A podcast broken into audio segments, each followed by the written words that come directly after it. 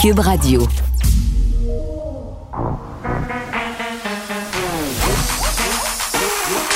Elle a une opinion sur tous les sujets. Pour elle, toutes les questions peuvent être posées.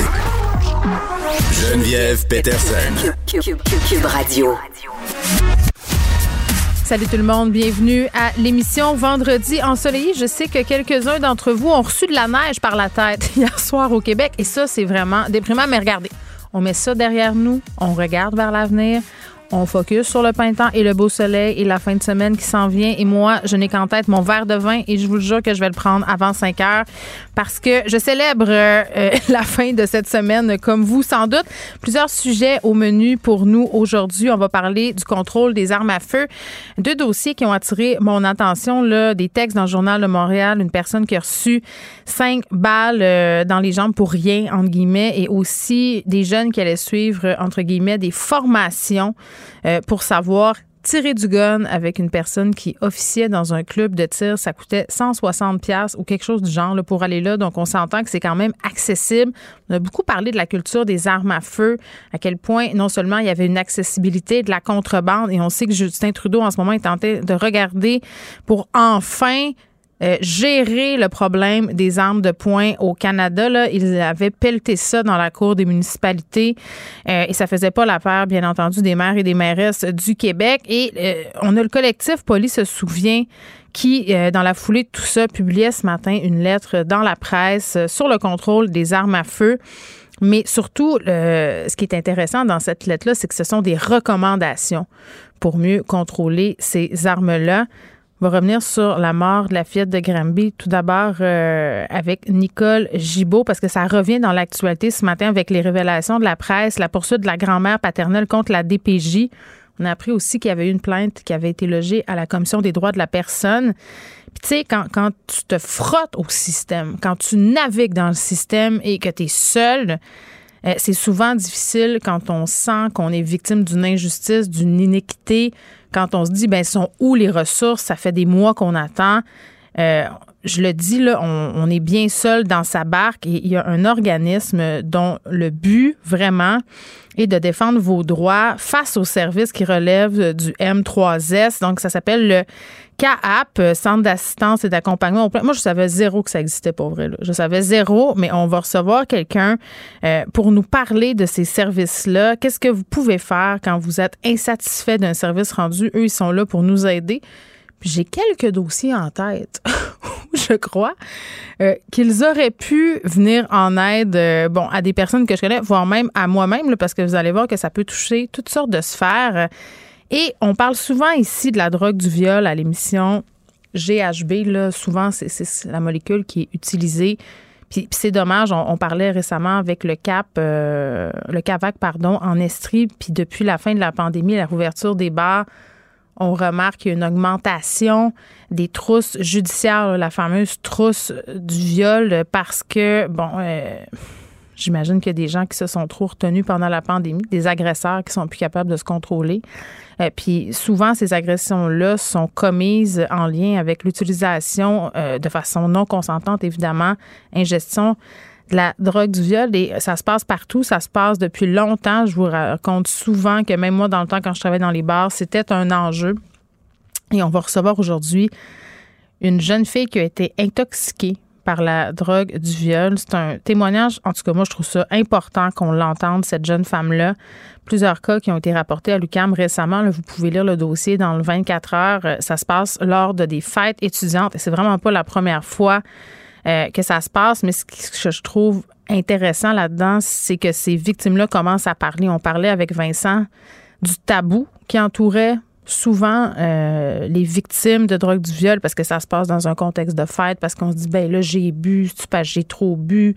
Euh, donc les victimes hésitent à en parler et à porter plainte. Et là on aura quelqu'un en nombre qui va venir nous expliquer comment elle s'est sentie les effets de tout ça et ça a été quoi les répercussions pour elle je pense que c'est ce qui a fait sursauter le procureur de la Couronne. Nicole Gibault. J'en ai un ras-le-bol de ces gens-là. À mon sens, c'est de l'intimidation. Geneviève Peterson. C'est ça. Si sauve en marchette, on aura le temps de le rattraper. La rencontre. Oui, mais toi, comme juge, est-ce que c'est le juge qui décide ça?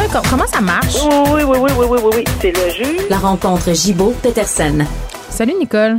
Bonjour Geneviève. On va se parler du président de l'ex, en fait, j'en vais se parler de l'ex-président de la FTQ Construction, Rénal Grondin. Je dis ex parce que suite à des révélations faites hier par la presse, il a remis sa démission. Euh, ce qu'on apprend dans cet article-là, en fait, c'est qu'il aurait eu des gestes inappropriés envers euh, une adjointe administrative. Euh, donc, ça, mais je pense que c'était non, c'était sa secrétaire administrative. C'est sorti hier et là, TVA sort sur les médias sociaux une nouvelle une femme de 44 ans qui sort de l'ombre et porte plainte auprès de la police de Longueuil contre cet homme-là, contre Rénal Grondin, ex-président de la FTQ Construction, je le redis. C'est souvent ça, Nicole, hein, quand on a des allégations d'agression sexuelle qui sortent dans les médias, c'est pas rare que d'autres victimes qui emboîtent le pas. Non, exactement. Alors, c'est exactement là où on, peut discuter parce qu'on connaît pas le reste, on ne sait pas c'est quoi. C'est sûr que c'est sous enquête. Là on comprend que c'est des allégations, mais que avant d'en arriver à un dépôt de quelque chose, euh, mm. de, de, il faut que ça passe évidemment par l'enquête, ensuite le DPCP, est-ce qu'il y aura des exceptions, euh, bon. Alors, euh, mais oui, mais je pense qu'avec, pardon, avec ce qu'on entend, ce qu'on a entendu dans depuis hier, c'est que bon, c'est possible qu'il y en ait d'autres. c'est bien possible on ne sait pas, là. Mais en tout cas, là, il y a quelqu'un.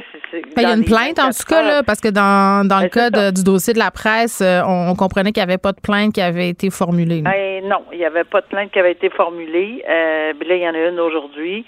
Alors, on va voir le développement. Moi, je suis sûre qu'on va s'en reparler, là, Geneviève, parce que euh, souvent, on se dit, bon, ben, ça a un effet boule de neige. Peut-être qu'il n'y en aura pas d'autres non mm. plus, mais on verra. Il y a une chose est sûre, c'est une affaire qui fait grand bruit. Oui, Procès de Carl Giroir, témoignage du psychiatre Gilles Chamberlain ce matin. Bon, alors là, on est rendu dans le cœur euh, du problème parce qu'on sait tous et toutes que c'est la euh, maladie mentale qu'il invoque mm. comme un trouble euh, mental qui, évidemment, engendrerait la non-responsabilité criminelle on détermine évidemment qu'il euh, était soit déconnecté complètement de la réalité ou qui comprenait pas la différence entre le bien et le mal au moment de, commettre ses gestes. Alors oui, c'est Gilles Chamberlain, le psychiatre connu, euh, qui euh, témoigne et on en apprend beaucoup là. On apprend évidemment que parce qu'on a a mis la table avec sa mère, avec d'autres, hmm. des pédo-éducateurs avant, même la couronne, parce que tout le monde a à peu près les mêmes termes, les mêmes témoins. Euh, on, va vers le même but, mais on va avoir des conclusions différentes. C'est ça qu'on va, on va devoir comprendre, essayer d'analyser au fur et à mesure. Mais selon le docteur Chamberlain jusqu'à date, bon, ça commence avec euh, c'est quand même un individu, puis d'entrée de jeu, il estime que Carl Giroir est sur le spectre de l'autisme. On en avait déjà parlé. C'est pas que ça veut dire, c'est pas généralisé là, euh, mais il y en a celui de Toronto, tu sais, celui qui a. Alec Méniassian, oui, il était euh, sur le spectre de l'autisme lui aussi. Même chose aussi, mais ça n'a pas encouru sa non responsable. Il a pas, il a pas été déclaré non responsable criminellement. Mais par contre, c'est une base. Il ajoute à ceci que euh, il y a un fond de de de, de schizophrénie possiblement. J'ai de la Tourette, le syndrome j'ai de la Tourette. Oui. Exactement, et des idées délirantes euh, au point où tu sais, nous, on moi, je connais rien en psychiatrie, excepté qu'on on, on, écoute, c'est sûr qu'on peut on peut comprendre, mm-hmm. mais on, on faisait, tu sais, on pensait tout le monde à deux personnalités, là. Euh, parce qu'il parlait du Carl bon, pas bon. Mm. Euh, mais mais je, je, pense que ce qu'il dit, c'est pas nécessairement deux personnalités, c'est que c'est son monde de délire à Carl Giroir, c'est comme ça qu'il l'explique, c'est que c'est le reste des gens qui sont pas corrects. Lui, son monde, les jeux vidéo, c'est c'est c'est seulement ça. C'est la vraie vie. Il faut qu'il attaque puis qu'il qui, qui, qui, bon, c'est comme ça que ça se passe dans la dans sa vie de délire à lui et qui est incapable à ce moment-là de savoir qu'il n'est pas dans sa dans la réalité comme telle. Mm. Alors euh, bon, on sent qu'il s'en va vers évidemment une non de, de dire qu'il va être non responsable criminellement. Ah oui, hein? ah ben c'est le c'est le, un délire grandiose là, c'est ce qui a été décrit. oui, un délire grandiose, c'est le psychiatre qui est demandé par la défense. Alors c'est clair qu'il s'en va là-dessus, c'est la thèse de la défense qu'il est non responsable. Ouais. Ce qui est important, c'est quoi, puis on on, on savait pas du tout c'est quoi. Fait il y a vraiment un mélange de plusieurs troubles euh, qui en psychiatrie, ça prend une analyse pour pousser, c'est ce qu'il est en train de faire, mais il va être contre-interrogé parce que la, couronne a aussi un psychiatre qui a aussi des conclusions nettement différentes. Euh, mm. on, s'attend pas à d'autres choses que ça. Donc, probablement que le contre-interrogatoire va être basé sur tout ce que que, la couronne sait dans, dans l'autre rapport d'experts pour le mettre en. J'ai aucune idée, mais c'est ça qui va être intéressant parce que oui, des batailles d'experts, puis euh, c'est pas n'importe qui là, ces gens-là. Là, sais, à mon humble avis, là, je sais qu'il y en a qui disent, euh, c'est ah ben non, pourquoi il n'y a pas juste un expert Puis c'est les experts, ils font, ils travaillent juste pour une partie. Pas sûr que le docteur Chamberlain, le docteur Fauché, ça leur tente de mettre leur carrière. En... Alors à ce moment ici, tout ce qu'ils ont à faire, c'est de, d'examiner euh, la, la, la, preuve puis de dire à quoi. Puis c'est le jury en bout de ligne qui va décider. Là. Alors, euh, le jury va prendre une décision basée sur ce qu'ils vont entendre, l'ensemble de la preuve, les directives du jury. Nicole, euh, on reparle du cas de la fillette de Granby. Hier, je parlais à Martine Desjardins, là, en charge du comité de suivi de la commission Laurent. On sait que la commission Laurent a été déclenchée en quelque sorte suite à cette mort tragique-là de cette jeune fille-là pour qui tous les drapeaux avaient été levés sans succès. Ça s'est soldé par sa mort. Et là, trois ans après, il y a une poursuite colossale contre les autorités qui est sur le point d'être déposée par sa mère et sa grand-mère paternelle. Et ce qu'on apprend, c'est que ces femmes-là avaient cogné à beaucoup de portes, c'était même plainte euh, à la Commission des droits de la personne. Et bon, ça n'a rien changé. Non, puis euh, on n'est pas surpris. Ben, on a on a parlé cette semaine avec euh, aussi la mère des, des, des, petits garçons de Wendake qui on est un peu au même constat, là. On est, on est au même constat, mais moi, le seul constat que j'espère, j'espère que là, là, on n'est pas encore dans. Là, je suis assez tannée d'entendre, j'imagine que toi aussi, puis le public, on est dans des délais de trois mois d'attente, puis de deux mois d'attente, puis de six mois d'attente, puis on va, oui, éventuellement changer ci, puis éventuellement changer ça. Il y a des enfants qui souffrent présentement souffrent. Ils sont dans leur maison, ils subissent des sévices. Maison. Ben et, moi, ça, moi, j'ai de la misère à piétiner ça, à même place tout le temps. Là. Oui, un, délai de. Je comprends qu'on manque de personnel, etc. Mais on doit pouvoir trouver en 2022 une solution temporaire assez rapide pour aller chercher ces, ces petits bouts de qui ont besoin d'aide. Parce que ce qu'on comprend, c'est oui, et on va le dire et redire, la grand-mère et la mère, ils ont vraiment tout fait, ces gens-là, mais tout, mais tout, mais tout. Euh, pour ah. essayer de sortir et d'extirper. Puis moi, ça me. Ça moi, je vais toujours me rappeler, Nicole, l'entrevue que j'ai faite avec cette grand-mère-là qui me dit Geneviève, quand j'ai entendu à la radio qu'il y avait une petite fille qui avait été trouvée morte, elle dit Je le savais que c'était la mienne. Je savais. Ah. Elle le tout de suite. C'est à dire. C'est tellement bouleversant parce que en rétrospective, il y a tellement, tellement de personnes qui étaient au courant, tellement d'organismes. Ben, L'école, tout le monde, C'est un échec collectif, hein, que cette histoire. Collectif, social. Prenons mea culpa, là. Puis, euh, mais c'est pour ça que l'intervention qu'on fait, euh, que, que, font euh, la grand-mère et la mère. Mm-hmm. Oui, c'est bon. Oui, il va y avoir sans cas. Ça ne se réglera pas demain matin. Mais, mais, mais oui, la, la, la commission Laurent, c'est bon, mais il n'y a, rien de, de, on dit oui, on a fait des pas. Je peux pas, je peux pas dire que qu'on piétine dans tous tous les domaines. Monsieur Carman aussi, mais il me semble qu'il y a des enfants qui souffrent encore. Et d'ailleurs, on l'entend tous les jours. Et on, c'est là-dessus que j'ai de la difficulté à voir qu'on piétine lorsqu'on sent qu'il y a un enfant qui est potentiellement en danger. Il doit avoir une solution. Euh, je comprends qu'on ne sait pas un bien meuble, un enfant, mais quand même, la protection, ça devrait être au cœur de tout, euh, surtout après ce qu'on a vécu. Et, depuis 2015, mais ça se peut pas, 2015, les, les, les drapeaux étaient élevés pour cette petite fille-là partout. Ils ont tout fait. Ils n'ont rien à se reprocher, ces deux personnes-là. Euh, la, la, commission de la, la, de la, protection de la personne, de la mm. jeunesse, les tribunaux, la, ah, puis les histoires qu'on entend, puis, puis ce qu'on lit dans la presse ce matin, euh, si, c'est, c'est pas, mm. c'est pas Jojo, et je comprends très bien la poursuite qui va être intentée dans ces, dans ces circonstances-là. Julie Snyder, qui s'est ouverte euh, sur l'affaire Gilbert Rozon. Euh, bon, elle se défend dans la poursuite en diffamation de 450 000 intentée par M. Rozon, qui l'accuse de vouloir l'humilier publiquement, de le baïonner. Elle dit s'être sauvée euh, de Gilbert Rozon en pleine nuit. Ça fait partie de sa défense écrite, c'est ce que je comprends.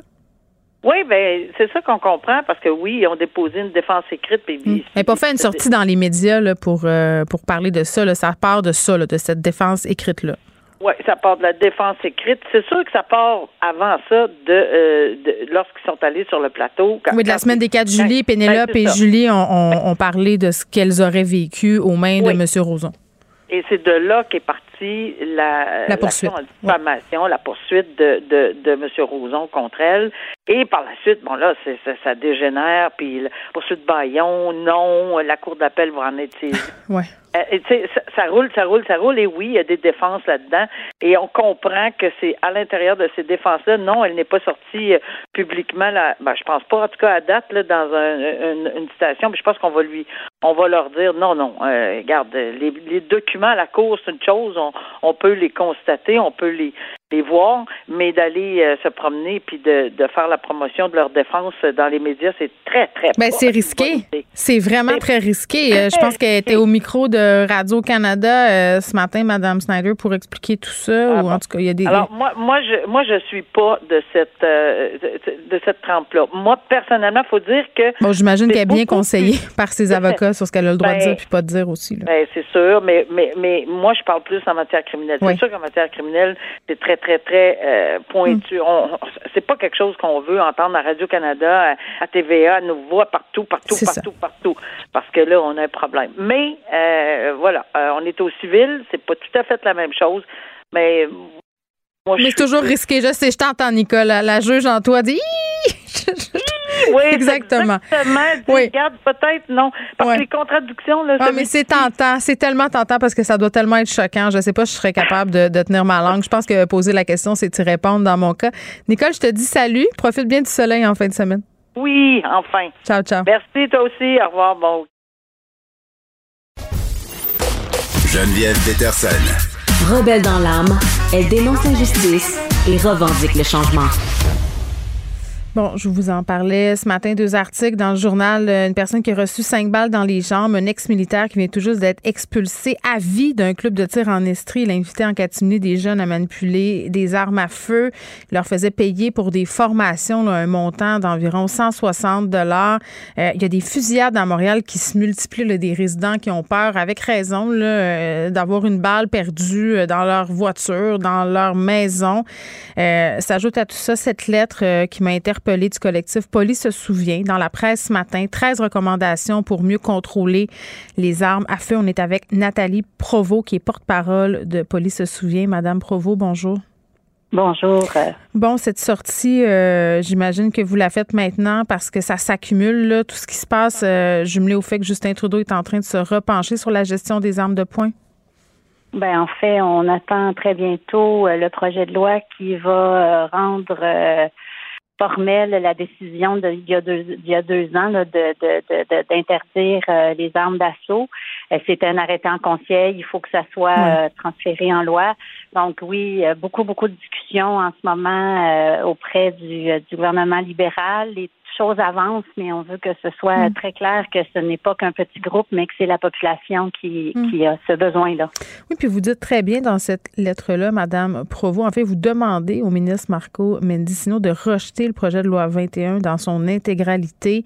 Vous dites, nous, au collectif, on se tient là-dessus, on pense que la population est d'accord avec nous. Vous demandez de développer un nouvel ensemble de mesures et d'interventions, puis vous arrivez avec des recommandations. Euh, pouvez-vous nous en faire quelques-unes?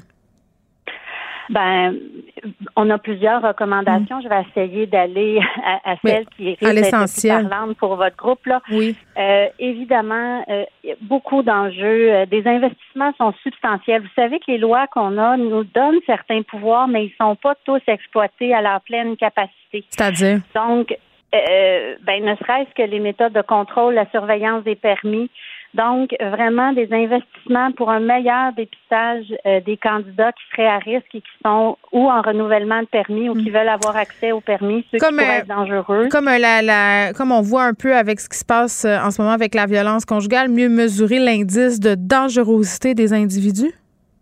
Euh, ben oui, d'une certaine façon. Euh, vous savez, quand on fait une demande de permis, euh, on peut recevoir le formulaire, prendre pour acquis que ce qui est écrit dedans est correct et autorisé, mm. ou on fait certaines vérifications. pour s'assurer que ce qui est dit est bien la vérité. On va contre-vérifier, on appelle les familles. Ça permettrait d'avoir un bien meilleur contrôle quand on donne des permis, surtout lorsqu'on donne des permis pour des armes restreintes. Euh, donc ça, pour nous, c'est important. Responsabiliser mm. les autorités, exiger que chacune des autorités responsables aille jusqu'au bout de son mandat. Mais c'est clair que ça prend des investissements. Donc c'est une des demandes qu'on fait.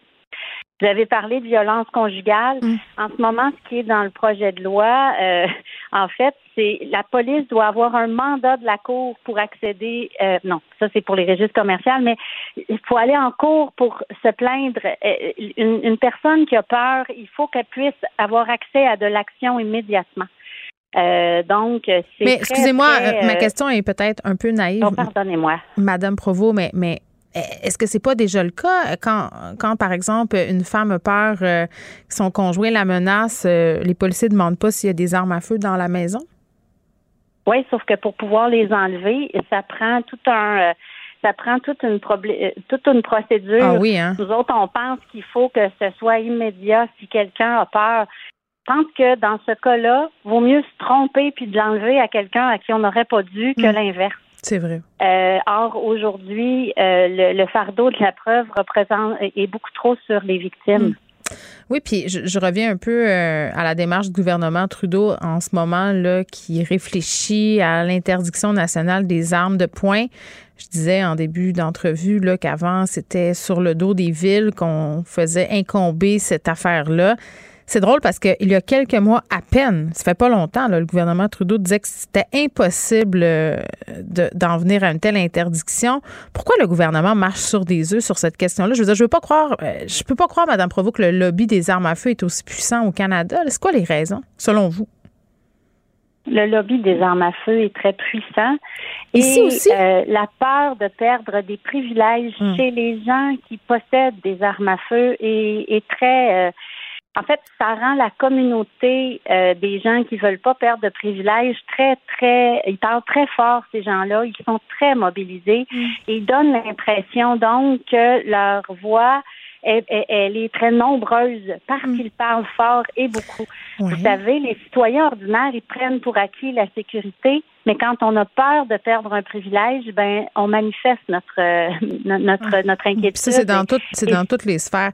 Mais mais dites-moi sais, parce que je tu sais, je peux comprendre, mettons, quelqu'un qui chasse, qui trouve ça compliqué, le registre, puis tout ça, puis, tu sais, nanana. Je, je, le comprends, ce bout-là, mais, mais je comprends pas. Les, gens qui trippent ces, ces armes euh, semi-automatiques, les armes d'assaut, puis tout ça.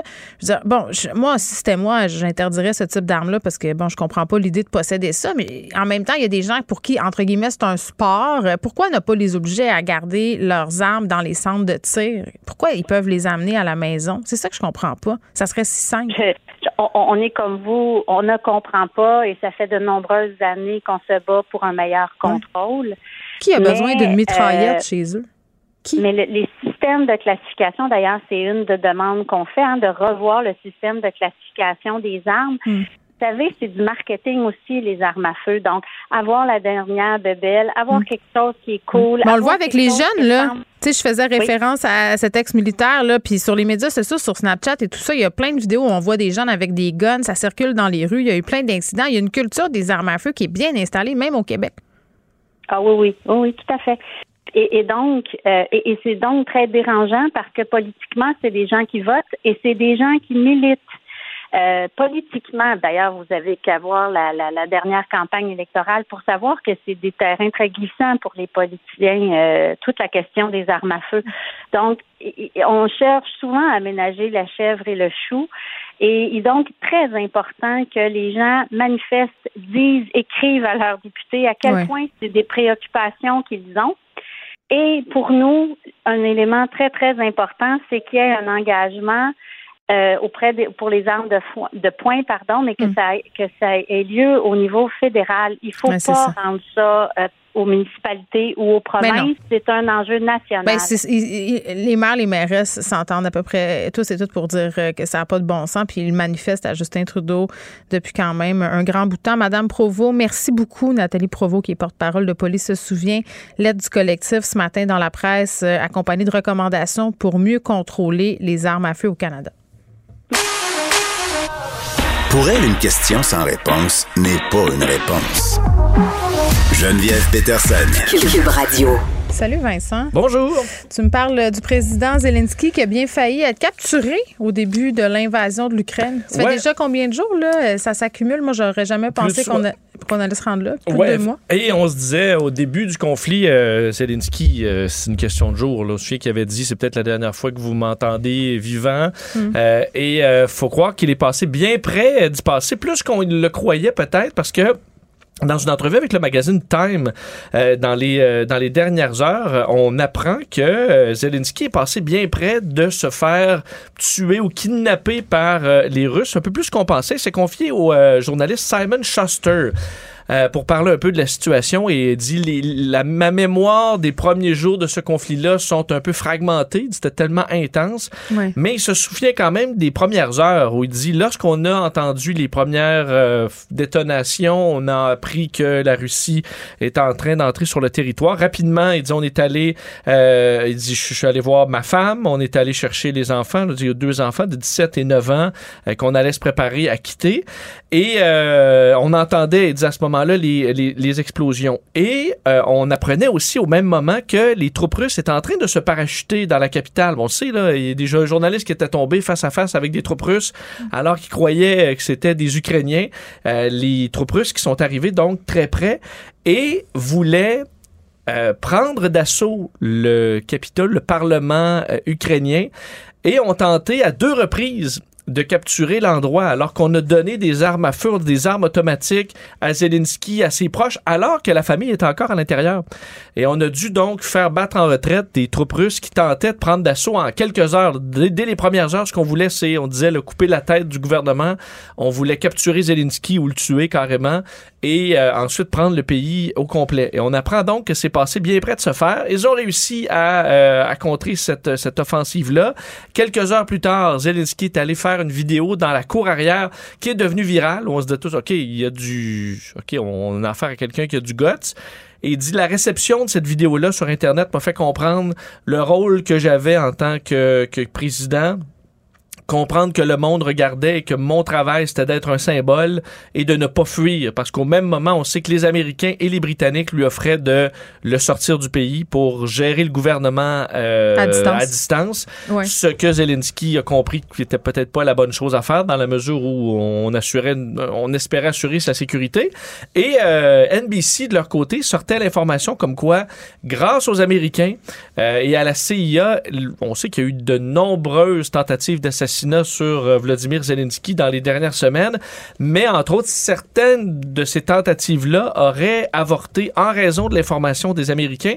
Ça peut avoir l'air de la vantardise des Américains, mais il faut dire, depuis le début du conflit, c'est eux qui ont dit que les Russes allaient attaquer alors que personne n'y croyait, même les Ukrainiens.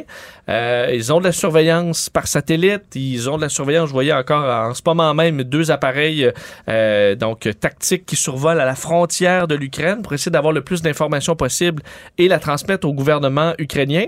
Et donc, euh, on, euh, la CIA aurait repéré un commando en mouvement dans la région de Kiev, rapidement aurait averti Zelensky qui aurait été capable de se, de se mettre à l'abri. Les militaires ont été capables de localiser les commandos et éviter cette tentative d'assassinat. Alors, rester vivant là, pour Zelensky, c'est un combat de tous les instants.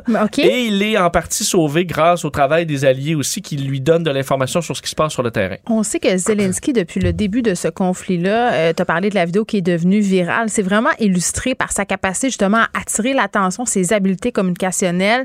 C'est quoi son intérêt maintenant de faire cette révélation-là? J'imagine que c'est pas anodin s'il décide de sortir aujourd'hui pour dire écoutez, au début, là, j'ai failli être capturé, ça s'est pas passé. Euh, selon toi, là. C'est une bonne question. Il faut dire que là, il, a un peu plus, vu que la, un certain calme. Il y a eu des explosions hier, mais à Kiev, euh, c'était plus calme. Ça lui donne quand même l'occasion de faire de plus longues entrevues qu'auparavant, où c'était rapide. Là. On Oui, des petits cinq minutes. des petits euh, cinq minutes euh, à travers des. euh, on se souvient des discours euh, devant l'ONU, devant tous les pays alliés et compagnie. Là, il y a peut-être le temps de s'asseoir un peu plus et de discuter plus longuement. Donc, est-ce qu'il y a une stratégie derrière ça? Euh, je ne sais pas. C'est sûr que dans le, le fait de bâtir une image aussi, là, ils sont très bons pour ça. Euh, c'est Mais il faut faire attention. euh, je- moi, je dis pas ça de façon négative, en ce sens que, bon, euh, dans une guerre, il y a toujours de la manipulation de l'information, puis des, des deux côtés. Puis en même temps, je pense que la seule arme avec laquelle il peut lutter euh, de façon euh, égalitaire avec la Russie, c'est l'arme des communications, voire Oui. même euh, de façon plus efficace. là, parce que, écoute, Vincent, je comprends qu'au niveau de l'OTAN, on fait pas grand-chose en ce moment, en voulant dire qu'on va pas s'en mêler, on envoie de l'aide et tout ça. Mais d'avoir un appui comme ça à l'international, puis moi, ce qui me fait capoter, c'est d'avoir aussi un appui à ce point des médias. C'est rare que tu vas voir un conflit où les médias sont à ce point partiaux.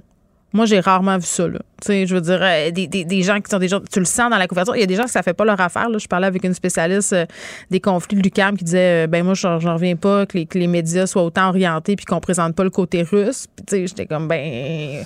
Non, mais c'est Ben, vrai quand ouais, même. Ça dépend. C'est un peu comme le dossier Trump. On disait les médias sont pas impartials. Ben, ça dépend. C'est peut-être que impartial dans la couverture, Mais de toute façon, ça, ça donne que tu as un camp qui est, qui, qui est en train de virer. Mais de toute crackpot. façon, moi, je ne crois pas à ça, l'impartialité journalistique. À la fin de la journée, on est tous des humains. Puis même si on que couvre une quelqu'un de nouvelle. partial peut dire oui, il y a quelqu'un qui est clairement euh, l'agresseur là-dedans et qui n'a pas de raison d'être. Ouais. Euh, je pense Ben que là, oui. je pense là. que là, c'était sans équivoque. Donc, le, le président Zelensky qui fait cette sortie-là, euh, bon, c'est quand même euh, quelque chose. Vincent, on s'en va complètement ailleurs. C'est vendredi. On aime toujours ça, faire des petits sujets insolites qui ont souvent rapport avec les relations humaines. On va dire ça comme ça. Oui, un peu suivi parce qu'on en a parlé euh, la semaine dernière. Ah, euh, tu me parlais des turn-off. Oui, des turn-off dans des dates, euh, donc des Hum, rencontres J'en ai eu un tantôt. Tu veux savoir? Ah oui, Un- quelqu'un un- qui s'est... T'avais une date tantôt? J'avais pas une date. Il y a Guy Paradis qui m'écrit sur Facebook depuis de longs mois des choses absolument insipides. Il m'envoie des cafés, gars, virtuels. Tu le vois, là, des ah, beaux un cafés. café virtuel. Il m'a écrit un- tantôt pour savoir un de café. Ouais, il voulait savoir j'étais toujours célibataire. Il a manqué une couple d'épisodes. Ah, toujours célibataire. Ouais, ouais. Ben Ah. non, Guy. Je suis pas Oui, célibataire. et pas... Et t'es toujours pas célibataire. Don't call me. Ça fait un petit bout de temps même. Je pense que ça fait comme quatre ans. Là.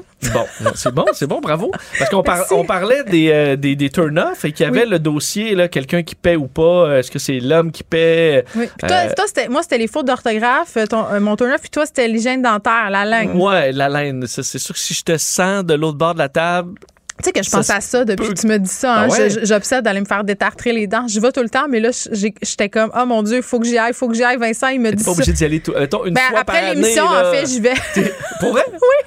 Et là, ça dépend à quel, à quel rythme tu vas te faire tu m'as fait détartrer. paranoïer. Parce que, tu sais, Non, mais je me suis dit. un an ou un an, Ouais. peut-être que ça. C'est ça. Il y en a que ça fait euh, 10 ans, là. Oui, Là, ben. vous êtes peut-être- Il y en a qui font pas de tarte naturellement, là. OK, mais il y a quelque chose qui a changé en moi depuis, depuis Bon, qu'on s'est parlé de je- tarte. Je, voulais pas. je- bon, écoute, je vais faire, faire- je vais faire vivre l'industrie du euh, de, la, de la dentisterie. Mais euh, écoute, nouvelle étude sur le dating. Oui, Et là, on en apprend plus aux États-Unis. Oui. 20 000 étudiants collégiens hétérosexuels, c'est des couples hétérosexuels, sur euh, questionnés sur. Non, je dis des couples, c'est des étudiants euh, hétérosexuels questionnés sur leur dernier dernière date Mhm. pour des gens qui sont pas exclusifs. Alors, on comprend hors couple, des gens qui font des dates. Des gens qui datent, là. Et euh, Ouais. on dit la, le- pardon, le- le- le- la date typique, là. C'est correct? Veux-tu que je parle un peu pour que Non, tu pas, la gorge? T'as un petit minou? un petit minou, là, il, il part, il part. OK. Euh, donc, la date typique, c'est l'homme demande à la fille d'aller en date, Mhm. donc euh, initié par l'homme. Ensuite, l'homme paie et l'homme initie le sexe. Ça, c'est un peu le chemin normal. Dit qu'il y a depuis les années 20, c'est comme ça que ça se fait. L'homme prend l'initiative d'inviter. Il paye, puis il paye, initie le sexe. Il initie le sexe. C'est, euh, en disant, est-ce que tu rentres chez moi? On dirait la girlfriend experience. que- Ouais. Mais selon toi, auprès de ces 20 000 étudiants et leur dernière date, quel est le pourcentage maintenant de ce chemin traditionnel de la date? Donc, l'homme initie, il paye et c'est lui qui initie le sexe. OK. Tu sais, je voudrais te dire, ce que je voudrais te dire, c'est que j'ai l'impression que ça, ça a changé, mais on dirait que il y a une petite voix en moi qui me dit que ça doit pas avoir tant changé que ça. Ben, écoute, le, le chemin, ce chemin-là parfait en trois étapes, seulement 36 Ah, Maintenant, yes, en sir! forte- en enfin! forte baisse. OK. En forte baisse. Faut dire une des raisons pourquoi. C'est parce que il est arrivé dans les dernières Les décennies. plus d'argent. Euh, non, c'est le, le, le, le- aller directement au sexe. Ah oui, ben oui, mais pourquoi souper? Avec Tinder et De toute compagnie. façon, il y a personne qui aime ça, aller faire le sexe avec quelqu'un qu'il connaît pas après avoir mangé un spaghetti carbonara. Là. Il y, a- il y a ça, Tu sais, effectivement. on- mais tu sais, le mangeons bout- après le sexe. Le Moi, bout de ça courtiser, Ouais. aller au cinéma, euh, Tinder et les autres ont souvent fait exploser ce plan-là. Oui, mais c'est parce qu'avant, c'était mal vu aussi d'avoir du sexe juste pour avoir du sexe. Là. Si tu me dis on remonte jusqu'à 1930, ça fait pas longtemps là, que c'est. Puis même encore, il y a des filles qui sont super gênées de dire euh, qu'elles couchent le premier soir ou qu'elles veulent seulement avoir des relations sexuelles. Ça existe encore. Là. Euh, effectivement. Mais là, on dit c'est euh, ce, ce rythme-là est flippé complètement parce qu'on va Ben, commencer c'est par bien. le sexe. Ensuite, on va aller au restaurant si, si ça a bien été. Si le sexe était pas Hein, pire. Effectivement. Alors, c'est le chemin, chemin inverse. Là où il y a une, une bonne nouvelle aussi, Ouais. c'est que euh, pour les, les hommes qui, eux, veulent se carrer, OK? Tu fais exprès. Dès, Oui. dès que le script, et là on dit le, le script normal, je- que je vous ai dit à quelques reprises, dès que ce script-là ne tient plus, vous avez plus de chances que ça se, que ça se passe. C'est-à-dire, si c'est la fille qui initie... euh, je comprends pas ce que tu dis là. Attends. Bon, je te- Si, si le, le- le- ce que tu nous dis, le schéma, là, Le script, euh, je te parle, on va manger, on, va- on paye, fait le sexe. L'homme initie. Ouais. Euh, c'est que c- on remarque que lorsque la fille initie la Ah, date, oui, c'est mieux. ça se termine beaucoup plus souvent en relation sexuelle Ben, que sûr. lorsque c'est l'homme, parce qu'on comprend que la femme est déjà euh, déjà plus intéressée, va de l'avant. Et lorsque la femme est incluse dans le paiement, donc on dit, on parle pas de payer au complet nécessairement. Ouais. euh, c'est encore 68% des dates où c'est l'homme qui paie au complet, 17% où la femme a, a- paie au moins une partie. Et 15% où il n'y a pas d'argent, donc euh, on va prendre une marche et on, on- Ouais. on fait ce qu'on a à faire. Euh, et, euh, et donc, la différence entre lorsque l'homme paie ou la femme paie sur le contact génital post-restaurant, on a ça en chiffres.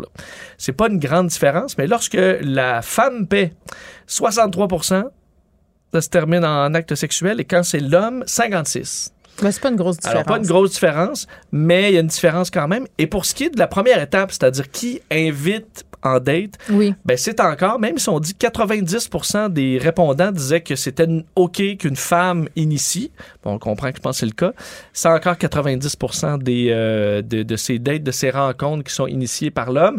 Mais pour le Lucky 10, là, les- le 10% qui est invité par une femme, ben vous avez toutes les chances que ça se passe bien selon cette... euh, Puis ça passait bien étant sondage. avoir un rapport sexuel. ben là, je veux pas... c'est pas toi qui le dis, c'est l'étude. c'est l'étude, exact. t'as Non, mais rien dit. c'est si c'est l'objectif, l'objectif c'est l'amour et tout ça Bon, et des années. Pas tout le temps, mais là. c'est pas C'est correct. obligé et c'est correct. Donc euh, si la si vous êtes en date le gars Mm. et que la femme offre de payer une partie, de splitter le bill, c'est une bonne nouvelle parce que vous avez statistiquement plus de chances que Là, tu euh, parles ça comme si le seul objectif des gars en allant en date, c'était la couchette. Non, non, ben ça peut être le faire une deuxième date, une troisième date. ben, Il y a un peu de ça, là. Écoute, moi, je parle en date depuis une décennie, là, mais... euh, Mais pourquoi tu penses pourquoi tu penses que c'est encore les gars qui demandent majoritairement euh, aux filles de sortir? Ben, ou- écoute, ça, ça semble être une vieille, une Un vieille habitude de, de, de, de, de, de- de la façon de courtiser depuis 100 ans. Là. Et dans les émissions qu'on voit et compagnie, c'est toujours vrai le que- gars, le bal. C'est vrai que quand je parle avec des amis, mettons, ou même moi, tu on est un peu toujours en attente de ça. Tu C'est-à-dire que même si on tripe sur un gars, tu sais, moi, je tripais full sur mon chum, là, mais, mais j'ai attendu que ça soit lui qui fasse de quoi. J'aurais Ben, jamais si rien tu fait. regardes des émissions de, de, de, de, de rencontres, Ouais. là, des téléréalités, souvent la fille va dire ben moi faut qu'on m'entreprenne, euh, moi faut qu'on vienne me chercher, faut qu'on vienne me chercher, je veux un gars qui a de Non, mais pas à ce point-là, mais c'est le fun de sentir que le gars, il, ça y tente un peu, là. ben c'est ça. Ouais. Mais Mais j'imagine que vous autres aussi, vous aimez ça, euh, vous sentir désiré par l'autre. Puis je sais pas, moi, si une fille euh, arrive, puis euh, c'est flatteur, mais t'as toujours. Parce que moi, j'ai- tout le temps peur de passer pour, euh, je sais pas, tu sais, pas, euh, pas, pas une salope, là, pas ça, je veux Non, dire. non, On n'est plus là, mais tu l'air désespéré? Il y a quelque chose de ça, je sais pas. Mais il y a sûrement une façon, et toi et moi, on n'a pas euh, passé à travers ça depuis quelques années. Ouais. Il y a une façon de faire ça mutuellement et que ce soit Moi, je sais rien, Vincent. Je fais juste lire les articles. que ce soit très organique et que ce Ouais. soit pas un qui initie nécessairement, que ça se fasse Des tout fois, ça simplement va- ça va de naturellement soi. dans le regard. Ben oui, Et, ça va de euh, soi. Alors, euh, écoute, ouvrez, ouvrez vos horizons, mais euh, soyez prudents. Voyons, soyez prudents. Soyez prudents. Protégez-vous. Protégez-vous, surveillez vos verres et Papa compagnie. Vincent, c'est ce qu'il C'est a ça dit. l'important. Merci, Vincent. Merci. Les autres. Joignez-vous à la discussion. Appelez ou textez le 187 Cube Radio. 1877 827 2346. On apprenait ce matin que la mère de la fille de Grimby ainsi que la grand-mère euh, paternelle avaient sonné, bon, ben, ça, on l'a pas appris ce matin, là, pas mal de sonnettes d'alarme euh, s'inquiétaient ces femmes-là du destin de leur petite fille et on connaît, bon, euh, la mort tragique qu'elle a connue dans des circonstances absolument épouvantables. bon, ce qu'on apprenait davantage ce matin, là, ce qui est sorti dans la presse, c'est que, voilà quatre ans, elles avaient fait une plainte à la Commission des droits de la personne. Puis, tu sais, quand on se bat contre des organismes aussi puissants que la DPJ, des gros bateaux de croisière comme ça, euh, on se sent souvent seul, on se sent souvent aussi laissé de côté. Il y a de la bureaucratie, il y a des délais qui sont absolument interminables. Mais saviez-vous qu'il y avait des organismes, dont un en particulier, qui sont là un peu pour accompagner les gens dans ces procédés-là? Ça s'appelle euh, le CAA donc le Centre d'assistance et d'accompagnement aux plaintes. Et on parle tout de suite avec sa directrice, Jannick Ouimet. Madame Ouimet, bonjour. Oui, bonjour, ça va bien? Oui, euh, ça va super bien. Écoutez, moi, j'avais, puis pour vrai, là, je pense que ça va être le cas de nos auditeurs, j'avais aucune idée. OK, que ça existait un organisme euh, comme le vôtre, le vous, vous officiez en Mauricie, centre du Québec. Euh, est-ce que c'est normal que, ça, que le public, on sache pas que ça existe? Ben non, malheureusement, c'est pas normal. Puis il y en a un dans chaque région euh, du Québec, en fait. Pour chacun des six ou six, là, dépendamment de la région, mm. il doit avoir un organisme pour soutenir les gens, les accompagner dans leur processus de de plainte. Ça fait partie de la loi. Mais effectivement, là, c'est, c'est, on le voit, là, c'est méconnu. Euh, puis ben justement, on est là aujourd'hui là pour faire connaître euh, le service mm. parce que ça donne un sérieux coup de main à des personnes qui mm. voudraient justement porter plainte vraiment pour améliorer les services. Mais parce qu'on se sent tellement tout seul euh, quand on traverse des situations comme ça. C'est un peu David comme Goliath dans la tête de bien des gens. Expliquez-moi qu'est-ce que vous faites au juste au, au CAP, comment vous pouvez venir en aide aux personnes? Ben en fait là, ce qu'il faut savoir premièrement, c'est que nous, c'est pour toutes les plaintes qui touchent la santé ou les services sociaux. Ben ça touche quand même pas mal d'affaires là. Exactement, c'est très très large. Puis là, on a un nouveau mandat. Ça, c'est avec euh, dans le fond le ministère de la santé et des services sociaux qui nous finance là, pour offrir ce service-là. On a aussi un volet qui, avec le ministère euh, des Affaires municipales et mm. de l'habitation, qui est tout ce qui est bail en résidence privée pour aînés. Ça, c'est un nouveau mandat qu'on a depuis trois ans puis qui a été renouvelé. Mais au niveau santé et services sociaux, là, c'est toutes euh, les installations, ça touche aussi les organismes communautaires qui mm. sont subventionnés, là, qui reçoivent une subvention euh, du ministère. ça couvre large. Oui, c'est ça. Puis la DPJ, justement, là, les centres jeunesse font partie des installations mmh. mmh. Euh, que nous, on peut accompagner. Là. Dites-moi, Madame euh, oui, mais quel type de plainte vous traitez là, habituellement? Qu'est-ce qui revient le plus chez vous? C'est tellement diversifié, puis chaque cas est unique. Il y a, mmh. par exemple, on peut avoir des plaintes médicales. Euh, ça peut être des plaintes qui touchent, euh, par exemple, le manque d'information. On vous a donné des médicaments, prenez ça, mais vous savez pas du tout à quoi ça va servir. Euh, on n'a pas pris le temps de vous expliquer ce qui va se passer, par exemple, avant la chirurgie, c'est quoi les effets secondaires qu'il peut avoir ou des choses comme ça on voit beaucoup malheureusement là des plaintes au niveau du manque d'information. Ah oui, hein? Euh, oui, puis tu sais, des avoir su, tu sais, j'aurais pas euh, procédé à la chirurgie ou avoir su, j'aurais pas fait ça. Ça, il y a beaucoup de ça. Euh, sinon, ça peut être, par exemple, au niveau de l'attitude du personnel. Mm. Euh, elle s'est montrée cavalière. Euh, euh, elle m'a traité avec irrespect ou des choses comme ça. Mm. Mais euh, chaque c'est toujours relié à un droit. Tu sais, il y a le droit à l'hébergement, par exemple. Vous sortez de l'hôpital, vous êtes seul, mais vous n'êtes pas capable de fonctionner seul à la maison. On doit soit aller vous offrir les services à la maison ou soit vous envoyer dans un, par exemple, un, centre d'hébergement là ou, ou une résidence où ce qui ont des lits de convalescence. Il y a plusieurs droits. Puis c'est sûr que c'est très diversifié. Là. Puis l'accessibilité, le fait que les gens n'ont pas accès à des services, j'imagine, parce que ça, c'est les plaintes qu'on entend le plus souvent. Là. Oui, effectivement. Ça aussi, euh, on a beaucoup de plaintes. C'est sûr que le droit à l'accessibilité, euh, puis on a aussi le droit de choisir son euh, son professionnel. Ça, c'est peut-être des droits qui sont. Ben, dans le cadre, ben oui, mais je comprends, là, mais dans, dans le contexte où on manque de tellement de gens dans toutes les sphères, choisir son professionnel, ça doit prendre le bord. Là. Mais d'avoir le droit aux soins, c'est important de dire, écoute, ça fait, euh, c'est pas normal, là, ça fait trois ans que j'attends pour telle affaire. Ben, c'est important de, de porter plainte puis de l'amener cette information-là parce que c'est notre outil pour améliorer les services. Puis nous, ce qu'on ce qu'on dit aux gens puis aux professionnels, c'est pas nécessairement pour taper sur les doigts de quelqu'un c'est de vraiment dénoncer une situation pour pas que la situation se reproduise finalement là.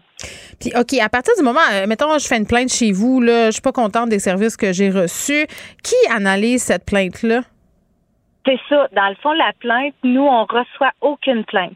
Nous, ce qu'on fait, là, c'est vraiment d'aider les gens à écrire leur plainte. On va voir avec les autres un peu c'est quoi l'historique, euh, comment ça s'est passé, c'est quoi les insatisfactions, c'est quoi les attentes. Fait que nous, on les accompagne vraiment dans la rédaction de la plainte. Puis les gens, un coup qui sont satisfaits de la lettre qu'on a rédigée avec eux, l'envoient à la commissaire aux plaintes. Dans chacun des CIUS, le conseil d'administration doit nommer une commissaire aux plaintes et des commissaires adjoints là, si euh, dépendamment du CIUS. Si je fais appel à vos services, il n'y a pas d'impact, par exemple, dans le délai du traitement de ma plainte, étant donné que vous, votre mandat, c'est de m'accompagner dans tout le processus. Puis quand la, la, plainte est prête à être déposée, bing, bang, boom, on fait ça, puis après, vous n'avez plus de contrôle là-dessus. Exactement. Nous, on envoie ça à la commissaire aux plaintes, puis c'est la commissaire qui va l'examiner. Mais si c'est un, une plainte médicale, par contre, c'est le médecin examinateur qui va examiner la plainte. Euh, parce que c'est sûr que tout ce qui est aspect médical, la commissaire a peut-être pas euh, les ressources nécessaires pour analyser ça. Mais non, c'est ça. Aussitôt qu'elle arrive au bureau de la commissaire, comme nous, c'est 45 jours que la commissaire a pour traiter la plainte. Puis est-ce qu'il rencontre les délais habituellement? Ben, Actuellement, ça se peut qu'il y ait euh, des, des délais supplémentaires, mm. mais elle va aussi y aller selon l'urgence. Comme par exemple, on a le droit de porter plainte par exemple, une personne qui serait décédée, on peut porter plainte même après son décès. Mm. Sauf que là, l'urgence est moins grande. Euh, ou euh, dépendamment hmm. aussi, euh, si c'est quelqu'un qui est à l'hôpital ici maintenant puis qui veut porter plainte, ben ça se peut que la commissaire le traite un peu plus rapidement parce que ça a un impact direct sur sa vie. Mais il y a toujours, la commissaire va toujours envoyer un avis comme de quoi ils vont dépasser hmm. les délais. Là. Ils disent ah ben on est désolé, on ne sera pas capable de respecter, mais les gens habituellement là ça dépasse pas énormément. Puis les gens, souvent, tout ce qu'ils veulent, c'est que leur plainte soit traitée pour améliorer le service. Donc, mm. ils sont sont habituellement à l'aise avec ça. Madame Ouellette, dis-moi, quand vous intervenez dans un dossier, est-ce qu'à votre sens, il y a plus de chances euh, de réussite de la plainte, étant donné que ben, les personnes sont mieux accompagnées, peut-être? Ben, je pense que pour une meilleure compréhension, parce que nous, on a comme un regard externe. Sais, puis moi-même, dans une situation où moi, j'aurais à faire une plainte, je demanderais toujours l'aide de quelqu'un d'autre pour le faire parce qu'on est très émotif. C'est vrai. Puis on connaît notre cas. Nous, on le sait ce qu'on veut dire, mais la, la commissaire, elle connaît pas le cas. La personne qui va analyser la demande le connaît pas. Fait que d'avoir un regard extérieur, c'est c'est très aidant. Puis en plus, nous, on est habitués, tu sais, tel genre de plainte, on sait qu'est-ce qu'il faut mettre, puis euh, on va aussi y aller selon les besoins de la personne, parce que moi, je peux dire euh, que ça, c'est important, mais pour la personne, ça ne l'est pas. Hmm. Mais, tu sais, de, de bien euh, résumer ce qui s'est passé, de bien résumer les insatisfactions, de voir aussi est-ce que mes attentes sont réalistes. Nous, on est capable de lui dire, ah ben, telles attentes, la commissaire pourra pas euh, y aller, par exemple. Oui, ben c'est ça, d'orienter les gens puis de les ramener peut-être un peu sur le plancher du domaine euh, des possibles. Exact. C'est sûr qu'en travaillant avec les, le monde comme ça, Madame Ouimet, est-ce que comment je pourrais bien dire ça? Est-ce que vous trouvez que les gens sont au fait de leurs droits? Parce que, tu sais, j'imagine que les gens qui viennent vous voir, bon, d'emblée, savent euh, que vous existez, donc ils ont fait leur recherche, là. Mais en général, les Québécois, est-ce qu'on est au courant de, de, de nos recours? Ben, je pense que non. Je pense que non. C'est sûr que tant que t'es pas face à la situation, tu t'informeras pas.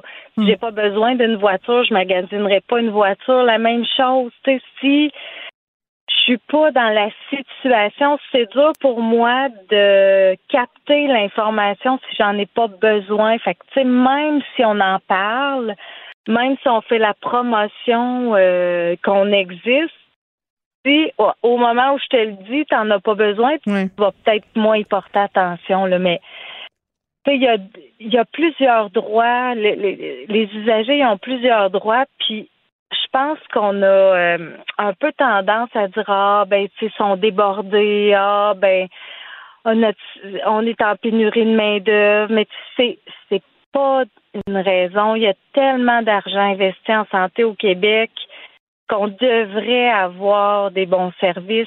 Puis le fait de faire une plainte, ben c'est là qu'on c'est là qu'on peut hmm. avoir une main pour dire ah on va améliorer ça. Oui, puis reprendre, reprendre parfois son pouvoir sur une situation qui a beaucoup d'impact négatif. Euh, dans, dans, la vie des gens. Je veux dire que vos services sont gratuits, qu'il y a un, un CAAP dans chaque région du Québec. Puis je donne l'adresse de votre site web. Donc, c'est fcaap.ca pour aller voir un peu euh, quelles ressources s'offrent à vous selon votre situation géographique. Jannick Ouimet, merci beaucoup. Ben, merci à vous d'avoir pris le temps ce matin. Ça nous fait grand plaisir, Madame Ouimet, qui est directrice générale du Centre d'assistance et d'accompagnement aux plaintes de la Mauricie, Centre du Québec. Geneviève Peterson. Une animatrice pas comme les autres. Cube Radio. Il n'y a pas de vision d'ensemble. Marc-André Leclerc. On fait ça pourquoi, là? Elle fait ça pour le show ou vraiment c'est pour encourager les autres à le faire? Euh, c'est pas clair. Elle sait le faire. Il proposera ça aux Québécois, puis les gens diront oui ou non. Moi, je vois vraiment pas de problème là-dessus. OK, non, mais ça veut dire, elle sait que la meilleure solution... Oui, faire un débat. Tout le monde sort un peu gagnant de ça. La rencontre, Lefebvre, Leclerc. Salut Elsie, salut Marc-André. Bonjour. Bon, on continue notre discussion sur cette annonce qui va être très, très importante pour le Québec. on se demandait comment allaient être les retrouvailles entre M. Trudeau et M. Legault concernant justement euh, tout ce qui se passe euh, avec Moderna. Marc-André. Ben, ça a bien été. Ça a quand même bien été, mais quand même quelques petits sujets, le haut Moderna, là, qui ont euh, euh, peut-être là où l'entente est un petit peu moins bonne, puis on va y revenir dans quelques instants. Mais bon, grosse annonce euh, pour la région de Montréal, mais on en a parlé hier, mais on n'a comme pas beaucoup plus de détails. On sait que c'est dans la grande région de Montréal. On ne sait pas c'est où. On sait que c'est un projet de 180 millions, mais le, ministre Fitzgibbon, vers la fin, là, nous a dit qu'il euh, allait avoir des décrets et qu'il allait revenir avec des montants. Parce que présentement, là, si tu regardes les, les communiqués de presse des, des deux pays de gouvernement, provincial, fédéral, on ne sait pas là, combien d'argent public vont être mis dans le projet. Là. Donc ça, il y a comme une deuxième annonce là, pour moi qui va arriver plus tard avec l'endroit et avec les montants aussi que le gouvernement va mettre. Mais euh, on s'entend que tout le monde est très heureux, surtout M. Legault, de pouvoir, là, puis il a fait quelques références en parlant du hockey, là, de pouvoir, là, comme on a, c'est comme si le Québec avait battu l'Ontario. Euh, pendant que M. Legault disait ça, il se, il, se, il se vantait de son nationalisme économique. C'est sûr que M. Trudeau, comme premier ministre du Canada, en arrière de lui, c'est sûr que M. Euh, Trudeau n'était pas à la même enseigne puis ne faisait pas une guerre. Là. Et c'est sûr que M. Trudeau ne veut pas, il l'a dit plusieurs fois, euh, c'est sûr que pour le fédéral, là, tu veux pas une guerre le Montréal contre Toronto, puis montrer que M. Trudeau il a choisi le Québec, puis qu'il a forcé pour le Québec. Fait tout était en demi-teinte, comment M. François-Philippe Champagne est bon, mais il est bon, oui, pour le Québec, mais il est bon pour l'ensemble du Canada, puis que c'est une bonne nouvelle, oui, pour le Québec, mais aussi pour le Canada. Donc, c'est sûr que ça... Mais M. Legault, il était, comme on dit, il était content d'être heureux. Là. On a dit 100 millions de doses par année. Euh, est-ce que ça va même être possible? Ben ça, je, on laisser les experts sur ça, mais il reste quand même que euh, ça va être une usine importante. Mais l'élément, euh, je trouve, qui est d'autant plus important, c'est que ça va être lié à la recherche. Donc, euh, le lien avec le McGill, avec l'Université de Montréal, je pense que ça, c'est très porteur, c'est structurant pour la société. On a été très bons dans le pharmaceutique euh, au début des années 2000. Les libéraux, euh, justement, de Jean Charest, ont, ont, coupé, en fait, parce que l'enjeu, c'est les brevets. Donc, les entreprises pharmaceutiques s'installent souvent dans des endroits où les brevets vont avoir une protection plus longue. Et donc, c'est comme ça que le Québec avait réussi par le passé à, à attirer beaucoup d'entreprises pharmaceutiques qui ont quitté le Québec dans les années 2000 et là, avec euh, le retour de Moderna, ben, c'est peut-être le retour de plusieurs autres. Donc, moi, on me dit qu'il y en a peut-être une autre qui, qui, qui, s'annoncerait bientôt. Ah oui, hein? Et donc, euh, ça, c'est vraiment porteur parce que la recherche fondamentale, euh, puis d'ailleurs, le, PDG de, de, Moderna en a parlé, c'est que cette, cette, adéquation là, entre les acteurs du, du privé, mais aussi les chercheurs qui, eux, bon, puis tu sais, c'est sûr que des fois, il y a des théories du complot, là, mon Dieu, Big Pharma qui va venir, euh, tu sais, envahir les universités. Je pense que chacun doit garder son indépendance, mais ils peuvent travailler aussi ensemble. Puis ça, je trouve que c'est une belle vision pour le Québec. Puis c'est un secteur euh, d'emploi structurant, bien payé, de recherche. Euh, bref, euh, moi, Big Pharma, oui, mais on est heureux de voir que l'espérance de vie augmente. Attention, Big Pharma, là, c'est rendu qu'on voit les pharmaceutiques comme quasiment des criminels. On va se ben, calmer. Ben, c'est ça, faut exagérer. Ben, c'est ça, exactement. Travaillent quand même pour le bien de l'humanité. Bon, bien entendu, ils font des milliards de dollars à ce chapitre-là. Ben, oui. Le nombre de, milliards dépensés dans, dans de la recherche qui mènera nulle part aussi, il faut en parler, ça aussi. Bref. Euh. T'as bien raison. T'as bien mais c'est là aussi, quand on parle du Big Pharma, c'est là aussi que ça va être intéressant de voir l'aspect financier, comment on va le financer, ce projet-là, mm. cette usine-là, parce que Moderna a quand même fait 18 milliards de profits en 2021. Là. Et, et, on le sait avec M. Legault, M. Fitzgibbon, ils sont très interventionnistes. Hum. Fait que là, on les subventionne pour qu'ils viennent alors que ce sont des compagnies multimilliardaires. C'est ce que tu me dis dans ben, le fond. C'est là, qui va être, ben, c'est là qui va être intéressant de voir, là, comme, comment le gouvernement du Québec, ou aussi, puis ça, on n'a pas eu trop de réponse non plus, qu'est-ce, qu'est-ce qu'on a fait de plus ou qu'est-ce qu'on a promis de plus que l'Ontario, tu sais. Ben, regarde, moi, je vais te dire une affaire, là, j'aime mieux qu'on mette les données publiques à, attirer, euh, justement, des compagnies pharmaceutiques pour accommoder des multimilliardaires euh, qui veulent avoir des équipes de baseball et des équipes de hockey. Hein? On peut se permettre un petit peu de démagogie en ce vendredi après-midi. OK? Oui, puis si on est capable d'avoir un anneau là, à 5 millions. Ah, là, parle-moi pas sur l'anneau. Moi, je l'aime, là, l'anneau du Sauron. Je l'aime, on en. Tu l'aimes pas? Ah, bon, là, vous ne m'aurez pas de même, là, l'anneau de Sauron en plein milieu du centre-ville de Montréal. Toi, Marc-André, tu trouves pas ça cool?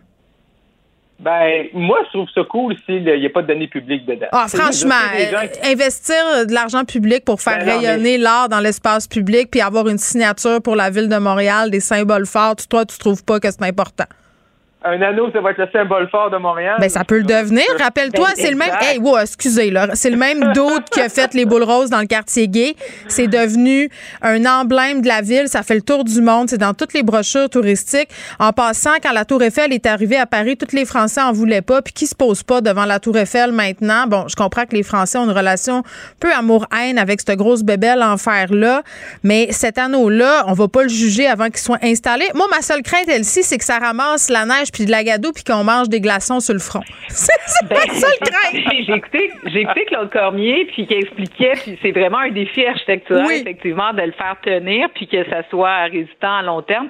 Mais moi, je, je, je t'appuie totalement Geneviève c'est en plus quand on réfléchit à cet endroit-là, la, place Ville-Marie, euh, c'est un lieu qui a été fait par un grand architecte qui est décédé d'ailleurs il y a quelques il y a quelques années.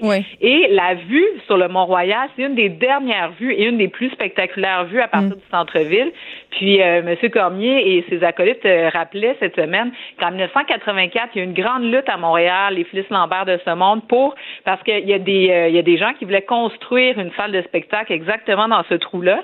Et bref, il y a eu une lutte euh, citoyenne pour l'interdire, pour dire non, c'est une vue patrimoniale exceptionnelle de Montréal et l'anneau de la manière qui est fait. Puis, tu sais, euh, Marc-André, Ivanhoe Cambridge, ils ont mis 200 millions pour restaurer euh, tout le parterre de la place Ville-Marie avec l'escalier. Donc, l'anneau va donner cette vue emblématique vers, vers la montagne. C'est clair que ça mm. va devenir un lieu Instagrammable. C'est comme à Chicago avec la bine. Ça en prend des lieux comme ça qui sont un bon exemple. de l'ordinaire. C'est ben quoi? Moi, j'ai un nom pour l'anneau. Êtes-vous prêt?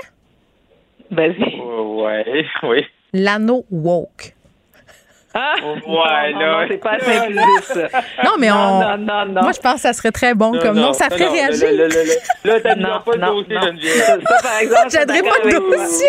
En tout cas, on verra. Là, qui Ok, vivra verra. parenthèse. On ferme la parenthèse c'est de l'anneau de Sauron. Parlons du plan climatique de la CAQ, Elsie. Hein, tu veux changer de Bon, sujet, Marc-André, mon petit gars de droite que j'aime? Envoie, ma Elsie. Le, le plan climatique. Bon, donc là, hier, euh, la CAQ euh, fait une mise à jour, si on peut dire, de son plan. Euh, bon, mi figue, mi raisin, tu sais, euh, c'est comme un passage obligé pour la CAQ. On sent pas euh, un enthousiasme débordant. Euh, là, bon, on met sur deux choses, les transports et puis euh, les- les- le secteur industriel. C'est là qu'il faut miser, c'est sûr. Les GS viennent de là. Mais on a 50% des mesures, là, 49% qui sont pas annoncées. Donc, on sait pas encore comment on va réaliser euh, des, des, des mesures pour réussir le plan à 100% Donc, ça, c'est premièrement, un gros échec. On comprend pas pourquoi ils sont pas capables de tout de suite nous donner quelque chose. Puis, euh, tu sais, quand on regarde les, les, les, ce qui est mis en place, ben c'est sûr que tu sais tout ce qui est euh, incitatif, c'est très- c'est très bien. Là, tu sais, le bonus, donc les incitatifs à la- aux achats électriques, les, les subventions dans les municipalités pour acheter par exemple des autobus électriques, tout ce qui est des subventions pour les grandes entreprises pour faire des transformations. Mais le malus, donc euh, punir, il va falloir commencer à réfléchir à ça. Puis les pays où ça fonctionne, où il y a réellement une diminution des GS, c'est quand on, on applique un certain malus pour arrêter euh, l'achat de gros cylindrés, pour arrêter. Non, mais c'est parce euh, qu'il faut nous obliger. Moi, tu penses exactement euh, la même chose que moi. C'est parce qu'à un moment donné, euh, tu sais, l'humain étant ce qu'il est, puis moi, je suis tellement la première à faire ça, c'est qu'on est plein de bonnes intentions, mais si c'est disponible, tu sais, on, on le fait. C'est ça Ben oui. l'affaire, un moment donné. Je veux bien croire qu'un VUS, c'est polluant, mais il y en a en vente, fait que les gens en achètent. Les mêmes choses pour les bouteilles d'eau en plastique, les sacs, toutes sortes de petites affaires comme ça qu'on pourrait lentement, mais sûrement éliminer là, de la surface de la Terre. Ça- on chialerait au début, là. Tu sais, c'est- on y aurait du gros chialage, mais regarde, euh, si la COVID nous a prouvé quelque chose, c'est qu'on était résilient, là. Je pense qu'on n'a pas trop le choix, de toute façon, là. Mm. Marc-André? Ouais, il y a toute une question, ouais, il y a toute une question aussi de disponibilité. Je veux dire, présentement, là, si tu veux maga- magasiner des, des voitures qui Bonne soient, chance. euh, Électriques? 100% électriques, Dans deux ans. Hybrides, même hybride, là, euh, même Mm. hybride, là, pas 100% électrique, hybride, c'est compliqué. Là. Il y a des, il y a des listes d'attente. euh, euh, moi, je suis là-dedans présentement, puis c'est, extrêmement long là pour quand tu vas regarder ces, les avenues là qui sont pas à l'essence. J'ai appelé, moi, au concessionnaire. J'avais des gros remords. Je voulais changer ma voiture. Ils ont ri de moi. Ils ont ri de moi. Ils ont dit, vous pouvez vous ça. mettre sur une liste d'attente. euh, ça va prendre environ deux ans. Donc, euh, je me suis mis, ça, je mis pour ça sur la liste. qu'on met, là, tu sais, des, qu'on met des grandes, des dates, et oui, il faut se mettre des objectifs, mais tu sais, c'est parce que là, c'est là que tu perds un peu les gens. Parce que quand tu arrives avec des, tu sais, on va baisser les émissions, mais qu'est-ce que ça veut dire, on le sait pas. Mais quand, après ça, tu dis, OK, mais là, là 2030, tout le monde va avoir un char électrique, ben, présentement, on est en 2022, puis on voit pas comment dans huit ans, on va pouvoir le faire. C'est juste que, c'est comment tu, tu, tu, faut t'en faire, t'es poussé comme gouvernement pour faire des actions, mais comment tu restes crédible aussi, aussi aux, aux yeux des gens, puis de faire des mesures qui fonctionnent. Quand on en a parlé souvent ensemble, là, même à, à, à Montréal, il y a un problème au niveau du recyclage, là, qui, qui nous semble quand même une mesure qui devrait être facile à faire. Mm. Je vois que je mets mon bac. C'était justement ce matin. euh, j'avais- plusieurs moi pensées négatives. Elsie. Mais tu sais, puis ce qui est déprimant aussi, c'est qu'il y a des projets structurants de transport collectif, tu sais, comme par exemple le tramway de Québec, le REM à Montréal, la ligne bleue, ça tatawine, ça avance pas. Donc tu te dis bon, ok, si euh, c'est compliqué de faire plusieurs choses, on peut-tu sur ça sur quoi on peut agir, agir plus vite? Puis C'est là où je trouve où le gouvernement manque de volonté. Puis euh, je sais pas, tra- traite ces dossiers-là comme des dossiers comme les autres, alors que ça devrait être des dossiers priorité. Le transport collectif à Gatineau, par exemple. Puis dans d'autres grandes villes de Mont- du Québec, là, il devrait y avoir des, des systèmes de transport collectif structurants. Et donc, on n'agit pas, on laisse ça traîner. Puis, tu sais, 7,6 milliards, ça a l'air beaucoup d'argent, mais c'est le même argent qu'on va mettre dans le troisième lien. Là. Donc, euh, c'est pas tant d'argent que ça pour traiter une question aussi fondamentale. Faisons un petit bond justement sur la question du transport, euh, notamment à Québec. Là, on sait que ça fait couler beaucoup d'encre, euh, les transports à Québec. Marc-André, drôle de déclaration du maire Marchand sur la pub dans le futur tramway. Oui, oui. M. Marchand était en point de presse ce matin. Habituellement, il est, tu sais, il, il est bon, il fait ses affaires, il performe bien depuis qu'il est maire, depuis novembre dernier. Puis là, il parlait bon du tout l'allègement du processus réglementaire pour le tramway. Ça va être plus facile pour ça. Puis il y a bien des places qui ne demanderont pas des permis pour faciliter le projet. OK.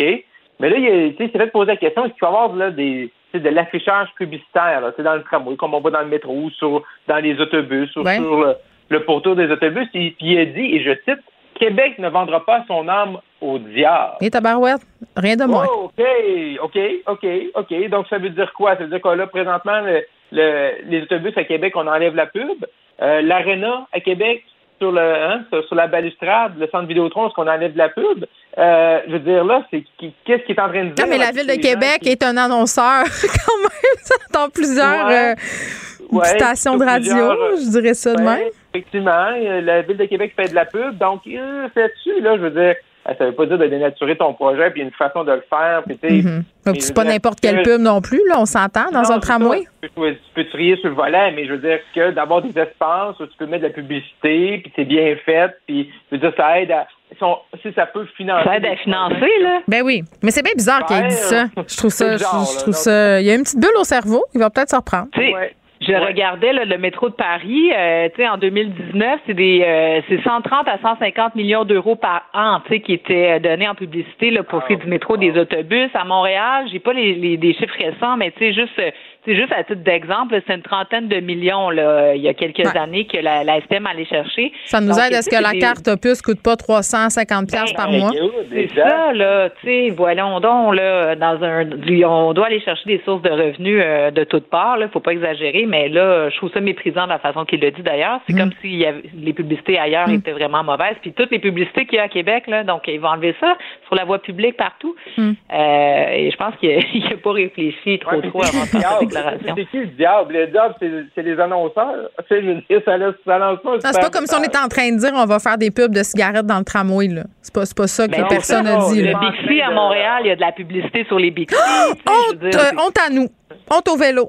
Je, je prendrai plus jamais ça. Mon Dieu. Abattons les diables, Non, mais écoute, là, c'est un peu spécial. Mais regarde, on va lui donner une petite chance. Hein? C'est que il est quand même pas pire depuis le début de son mandat, le maire marchand. Mm. Puis tu sais, quand t'as pas la langue dans ta poche, puis que t'es naturel, puis que tu sais, tu veux dire les affaires, des fois, ben, tu te mets un petit peu le pied dans la bouche. J'en sais quelque chose, vous en savez quelque chose. Donc voilà, on, va, on va lui donner une petite passe euh, jusqu'à la prochaine fois.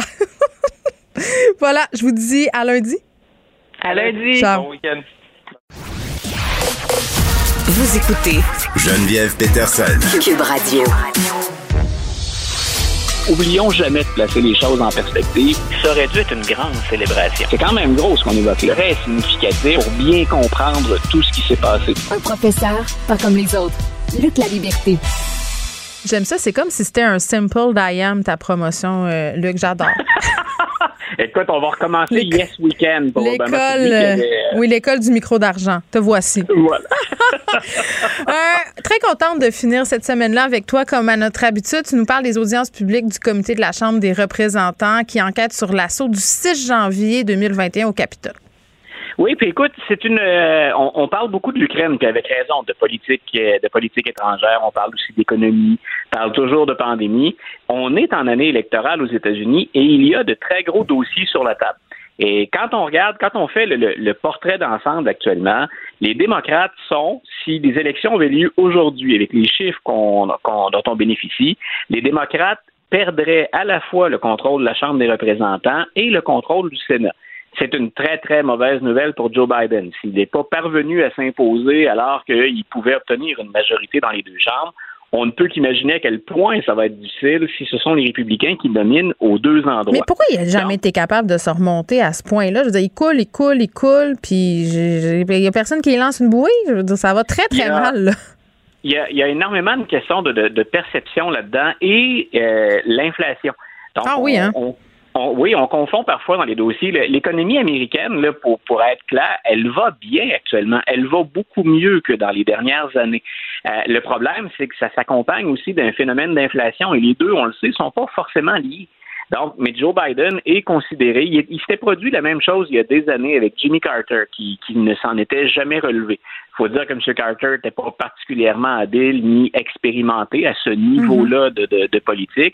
Mais donc, Joe Biden paie essentiellement pour une question de, perception. Mais il ne fait pas un mauvais boulot, pas pour justifier, à mon avis, en tout cas, 41, 42% d'appui dans les sondages. Et bien sûr, ben, quand on n'aime pas le président, ou qu'un président d'un parti, on a l'impression qu'il se débrouille pas bien, forcément, si on veut lui passer un message, ben on, place euh, le parti de l'opposition en contrôle hmm. à la Chambre et au Sénat. Ça s'est déjà vu, ça se produit quand même assez régulièrement. Euh, là où je veux lier ça avec la commission du 6 janvier, les démocrates, les démocrates disaient on a peut-être une chance cet été en dévoilant le résultat, le rapport de notre travail, Hmm. euh, d'influencer les électeurs. Parce que, écoute, tout ce qui a fuité depuis un, bon moment déjà, c'est dévastateur pour Donald Trump, pour son entourage et pour certains républicains qui sont là actuellement. Le problème, c'est que les fuites, elles ont eu lieu. Euh, et il restera plus de punch finalement pour ce qu'on devait ou ce qu'on annonçait comme un gros show de télévision cet été. La politique, c'est rarement quelque chose qu'on vend bien l'été, sauf quand il y a du spectaculaire, quand il y a du sensationnel. Et là, les démocrates disaient, on arrive avec un rapport qui est épouvantable, où on voit très bien ce que tentait de faire Donald Trump, ce que tentait de faire sa famille, ce qu'on tentait de faire ses proches. Sauf que toutes ces nouvelles-là ont fuité. C'est rare d'ailleurs, ça arrive des fuites en politique, mais c'est rare qu'on en recueille autant que ça à l'avance. Donc là, les démocrates, ce qu'ils ont en tête, c'est qu'ils se rappellent entre autres qu'ils souhaitaient faire un, un espèce de show comme celui-là avec le rapport Mueller. Et le rapport Mueller est devenu un pétard mouillé, entre autres en raison des fuites. Ben, explique-nous un peu en c'est quoi euh, le rapport Mueller là, pour ceux qui ne le savent pas.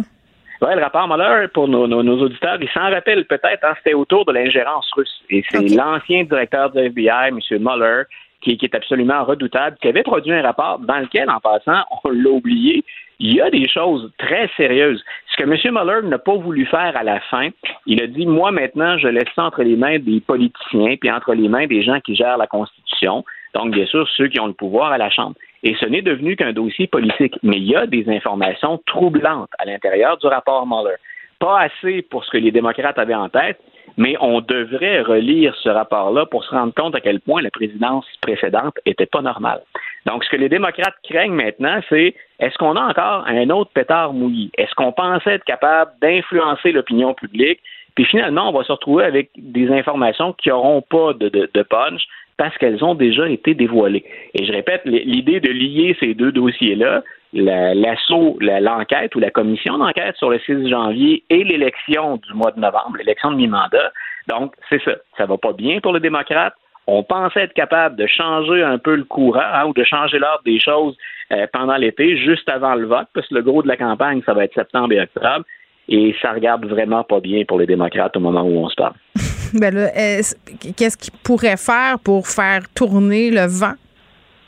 D'ici au euh, d'ici au mois de novembre, euh, malheureusement, si je suis un démocrate, j'ai pas beaucoup de de, de, de, de leviers ou de choses que je peux exploiter stratégiquement. Euh, moi, je regarde toujours ce que décide et ce que fait Joe Biden, par exemple, en Ukraine. On le fait pour l'Ukraine, ou on le fait en guillemets contre la Russie, ou on le fait avec l'œil rivé sur la Chine. M. Biden, c'est un vieux de la vieille, euh, et ses stratèges sont des gens expérimentés. Ils savent aussi que l'image qu'il va projeter dans ses interventions en Ukraine peut l'avantager également au pays. Euh, et comme on est en train de repousser Vladimir Poutine, qui là ne se contente au moment où on parle que d'espérer gagner le, le Donbass, ou à tout le moins les deux anciennes républiques là, autoproclamées, euh, les pro-russes, euh, ça peut être vu ça comme une victoire de, de M. Biden, qui a été probablement sur la scène Puis- internationale le plus actif. J'ai une question, euh, Luc. Moi, je suis un spécialiste de la politique américaine, mais puisque M. Biden est au plus bas dans les sondages, Ouais. sortir davantage Kamala Harris, est-ce que ça pourrait lui servir? Bon, je sais qu'elle a la COVID. Là, en ce moment, elle peut pas sortir Ouais. bien, bien, là, mais. Oui, ça dépend où, Tu- oui, bon, tu comprends ce que je veux dire? Oui, tout à fait. Et la, la réponse, malheureusement pour les démocrates, quand je dis il y, a- il y a peu d'alternatives. Écoute, je leur cherche des solutions, là. Je suis là pour oui. ça.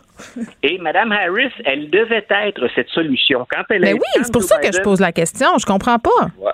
Ben écoute, ça ne lève tout simplement pas. Jusqu'à maintenant, là, elle est en réorganisation constante de son personnel euh, pour toutes sortes de raisons, de bonnes et de mauvaises, mais c'est les portes tournantes autour d'elle. Et elle ne s'est pas démarquée dans les dossiers que Joe Biden lui a confiés. Et carrément, la stratégie des démocrates, c'était... Excuse-moi, excuse-moi, je vais pas te couper, mais elle s'est pas démarquée. Est-ce qu'elle avait les pleins pouvoirs pour se démarquer? Parce que des fois, on sait que, tu sais, à la vice-présidence américaine, euh, oui, là, tu as de la latitude, mais peut-être qu'ils lui ont donné comme, je sais pas, des dossiers où elle pouvait pas faire grand-chose. Parce qu'il y a des experts qui disent ça, là, qu'elle avait pas grand que- latitude. C'est-à-dire que est-ce qu'elle a le pouvoir de changer les choses? Ça, c'est une question. Il y a aussi comment elle les a gérées. Et il y a un dossier, par exemple, comme celui de... Elle n'a pas eu des dossiers faciles. Faut, faut être très, Mais Ben, on très n'y a pas pichepé l'immigration?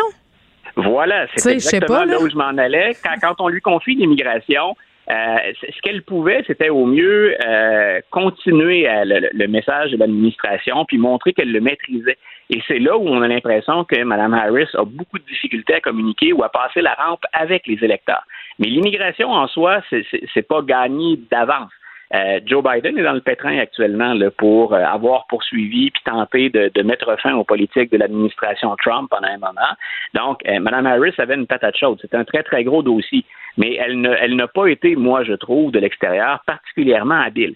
Hmm. Donc, celle qu'on envisageait pour 2024 ou comme une éventuelle successeur pour Joe Biden, euh, ça, la, la, la, la, la pâte lève pas actuellement ça lui laisse bien peu de temps pour se mettre de l'avant. Donc, je répète, elle avait une image favorable à l'époque où elle était au Sénat. Hmm. Elle s'est démarquée par sa vigueur, son intelligence, ses, interventions, la façon C'est comme s'il y avait beaucoup de promesses, beaucoup d'attentes, puis finalement, c'est un petit peu un pétard mouillé. C'est ce que je comprends. Ben, c'est peut-être un peu, tu vois, euh, Barack Obama a vécu ce phénomène-là aussi. C'est un gigantesque paquebot, les États-Unis. Et espérer qu'un homme ou une femme, peu importe qui, puisse changer les choses rapidement, c'est toujours rêver en couleur. Mais Barack était euh, populaire, le Luc, là. C'est rien comme Joe Biden, ni comme Kamala ben, Harris, C'est encore un phénomène aujourd'hui. C'est là où il s'est démarqué. C'est-à-dire, il était populaire au moment de quitter, mais il a connu un creux de vague très important. Et même des démocrates disaient finalement, au total, c'est peut-être un peu décevant. Hmm. euh, faut toujours prendre ça avec des pincettes, ce commentaire-là, quand on voit comment fonctionne le système, puis quel est le climat actuellement à Washington. Moi, je donnais quand même une note positive à Obama. Mais c'était pas en même temps l'espèce de rêve euh, qu'Obama euh, avait suscité en 2008. Entre le Yes Weekend où tout était permis, puis l'horizon était meilleur, et les résultats à la fin, il y a un monde de différence, mais c'est normal. Et Mme Harris, vit, Mme Harris vit ça sans, le, je pense, euh, bien honnêtement, le talent et euh, le charisme de Barack Obama. Merci, Luc. Toujours le fun de jouer aux gérantes euh, d'estrade à tes côtés. bye bye. Vous écoutez Geneviève Peterson. Cube Radio. Cube Radio. Cube Radio. En direct à LCN. On trouve maintenant Geneviève Peterson dans les studios de Cube Radio. Allô, Geneviève. Salut, Marie-Claude. Alors, sujet euh, quand même délicat aujourd'hui, hein, l'aliénation parentale qui malheureusement fait des ravages dans plusieurs familles. Oui, euh, lundi, c'était la journée internationale de la sensibilisation à l'aliénation parentale. Euh, pourquoi j'en parle aujourd'hui? C'est parce que je trouve qu'on n'en parle pas assez, pour vrai. Mm. Euh, puis au nombre de courriels que je reçois là, suite à ma chronique dans le Journal de Montréal, je vois que ça touche tellement de gens. Écoute, Marc-Claude, ma boîte est remplie, puis je parle de ma boîte courriel du journal, mais pas que là, sur Facebook, sur Instagram, même par ma messagerie privée sur Twitter. Je reçois des témoignages de gens, hommes comme femmes, hein, parce que souvent, on a tendance à avoir peut-être quelques biais sur l'aliénation parentale, de penser que ce sont davantage les mères qui vont faire ça ou les pères. Mais vraiment, euh, bon, c'est pas un sondage scientifique, c'est ma boîte de messagerie, mais euh, ça sort de partout. Puis, tu sais, je recevais lundi à mon émission une mère et sa fille pour venir témoigner un peu de la réalité. Qu'est-ce que c'est quand le lien est brisé? Puis je disais ce matin dans le journal que je comprenais tellement parce que moi, j'en ai vécu l'aliénation parentale lors de mon euh, adolescence, pendant le divorce de mes parents. Et puis je pense qu'on peut les entendre euh, par ailleurs, euh, ces deux femmes-là là, qui ont témoigné. En 2003, quand mon plus vieux a eu 12 ans, un mois après son 12e anniversaire, il m'a appelé. Puis il dit Maman, j'ai pris une décision, puis je veux plus que tu fasses partie de ma vie. Tu fais quoi devant ça? Tu es devant un téléphone, ton jeune a 12 ans. Ben, tu pleures. Tu pleures ta vie. Moi, j'ai 19 ans et j'ai vécu de l'aliénation parentale jusqu'à l'âge de 15 ans. En gros, c'est mon père qui m'a aliéné contre ma mère. Ça s'est installé dès la séparation, quand j'avais un an. Ça, c'est un extrait d'un balado qui est disponible sur le site de Carrefour Aliénation parentale. Puis, je disais, moi, j'en ai vécu de l'aliénation. On peut entendre des témoignages euh, de jeunes personnes qui sont passées par là. Ça a des impacts parfois à des endroits, Marc-Claude, où on pourrait jamais supposer euh, qu'il y en aurait. Ça se répercute ça se répercute partout dans la vie de ces jeunes-là, dans la vie de leurs parents. Puis, tu sais, c'est ça vraiment pour les gens qui ont l'impression d'être victimes d'aliénation parentale. Le Carrefour Aliénation parentale, c'est une ressource absolument extraordinaire. Il y a des trouches juridiques sur ce site-là. On peut écouter ce balado-là, des témoignages. Il y a une liste de critères aussi. Puis, sais-tu qu'est-ce qui m'écrivent les gens? Puis moi, c'est ça qui me jette à terre. C'est qu'il n'y a pas grand recours judiciaire contre l'aliénation parentale. Ben, en fait, Ce que j'allais dire, c'est que c'est aussi, ça devient difficile à prouver. Puis j'ai l'impression que ça se fait peut-être aussi des fois un peu inconsciemment. Ben, OK, je trouve ça. Alors, on entend des témoignages comme ça, puis c'est un peu un son de cloche aussi. Je trouve ça tellement intéressant ce que tu dis parce que souvent, notre vision super cliché de l'aliénation parentale, c'est quelqu'un qui va dire Ah, ta mère, euh, telle affaire ou ton père, telle affaire. Mais l'aliénation parentale, c'est pas juste avec des mots hein, qu'on peut en faire, c'est par des réactions, c'est par des regards, euh, c'est par des décisions. J'ai un papa qui m'écrivait tantôt puis qui me disait Tu sais, Geneviève, moi, à chaque fois que c'est mon temps de garde, mon ex trouve des raisons pour venir chercher les enfants avant le temps ou prévoit des fêtes d'enfants pendant mon temps de garde pour que justement euh, j'ai pas pleinement euh, accès à mes enfants. Donc ça se manifeste euh, de toutes les façons. Puis quand tu dis que c'est pernicieux, je vais aller plus loin que ça. Quand la DPJ est impliquée dans le dossier, ça devient tellement compliqué qu'une mère, par exemple, qui se plaindrait qu'elle est victime d'aliénation parentale pourrait être accusée à son tour d'en faire. Est-ce que tu comprends le cercle vicieux hmm. dans lequel sont pognés beaucoup de parents, puis ceux qui souffrent dans cette situation-là, ben ce sont les enfants. Marc-Claude, qui sont pognés là-dedans. Pour des années, ça reste tellement longtemps, les traces de l'aliénation parentale. Des années volées dans une relation parent-enfant. Ben, puis tu sais quoi, quand j'ai parlé avec Karine puis Maëve à mon émission, là, cette mère puis sa fille qui se sont retrouvées, Maëve me dit, écoute Geneviève, tu sais, j'ai été des mois à habiter chez mon père, euh, à me faire dire les pires choses sur ma mère, et même encore aujourd'hui, je veux bien m'entendre avec elle, mais, mais ça, cette petite voix-là, tout ce que j'ai entendu sur elle, c'est dur euh, de, de, se déprogrammer. C'est vraiment comme si tu vis dans une fiction, à un moment donné, t'en sors, et là, tu dis, oh mon Dieu, qu'est-ce qui est vrai? Qu'est-ce qui est faux et comment je fais pour départager tout ça. C'est éminemment complexe. Puis moi, j'invite vraiment les gouvernements à se pencher là-dessus parce que dans les, on parle d'un tribunal spécialisé là pour euh, la violence conjugale. Euh, on a un tribunal aussi de la famille. Ces questions-là d'aliénation parentale, ça devrait être beaucoup mieux encadré que ce l'est en ce moment. Oui, puis peut-être même les gens qui se séparent, d'aller sur le site, même s'il n'y a pas d'aliénation parentale, mais peut-être pour apprendre c'est ah, quoi exactement, pour éviter de tomber là-dedans. Je pense qu'on en fait tous un peu sans s'en rendre compte. Pour vrai, moi, quand je suis allée voir sur le site euh, du CAP, tu regardes un petit peu et tu fais Ah ouais, hein, peut-être que quand, quand je fais ça, puis quand je dis ça, puis quand je réagis mm. comme ça, c'est sûr que c'est pas majeur. C'est pas, c'est pas, pas tu sais, je veux dire, c'est pas non plus, parfois, on est, on est tous des humains, là. Euh, mais oui, ça nous permet de faire un, petit euh, examen de conscience, disons ça comme ça. Oui, sujet important. Merci beaucoup, Geneviève. Bye bye.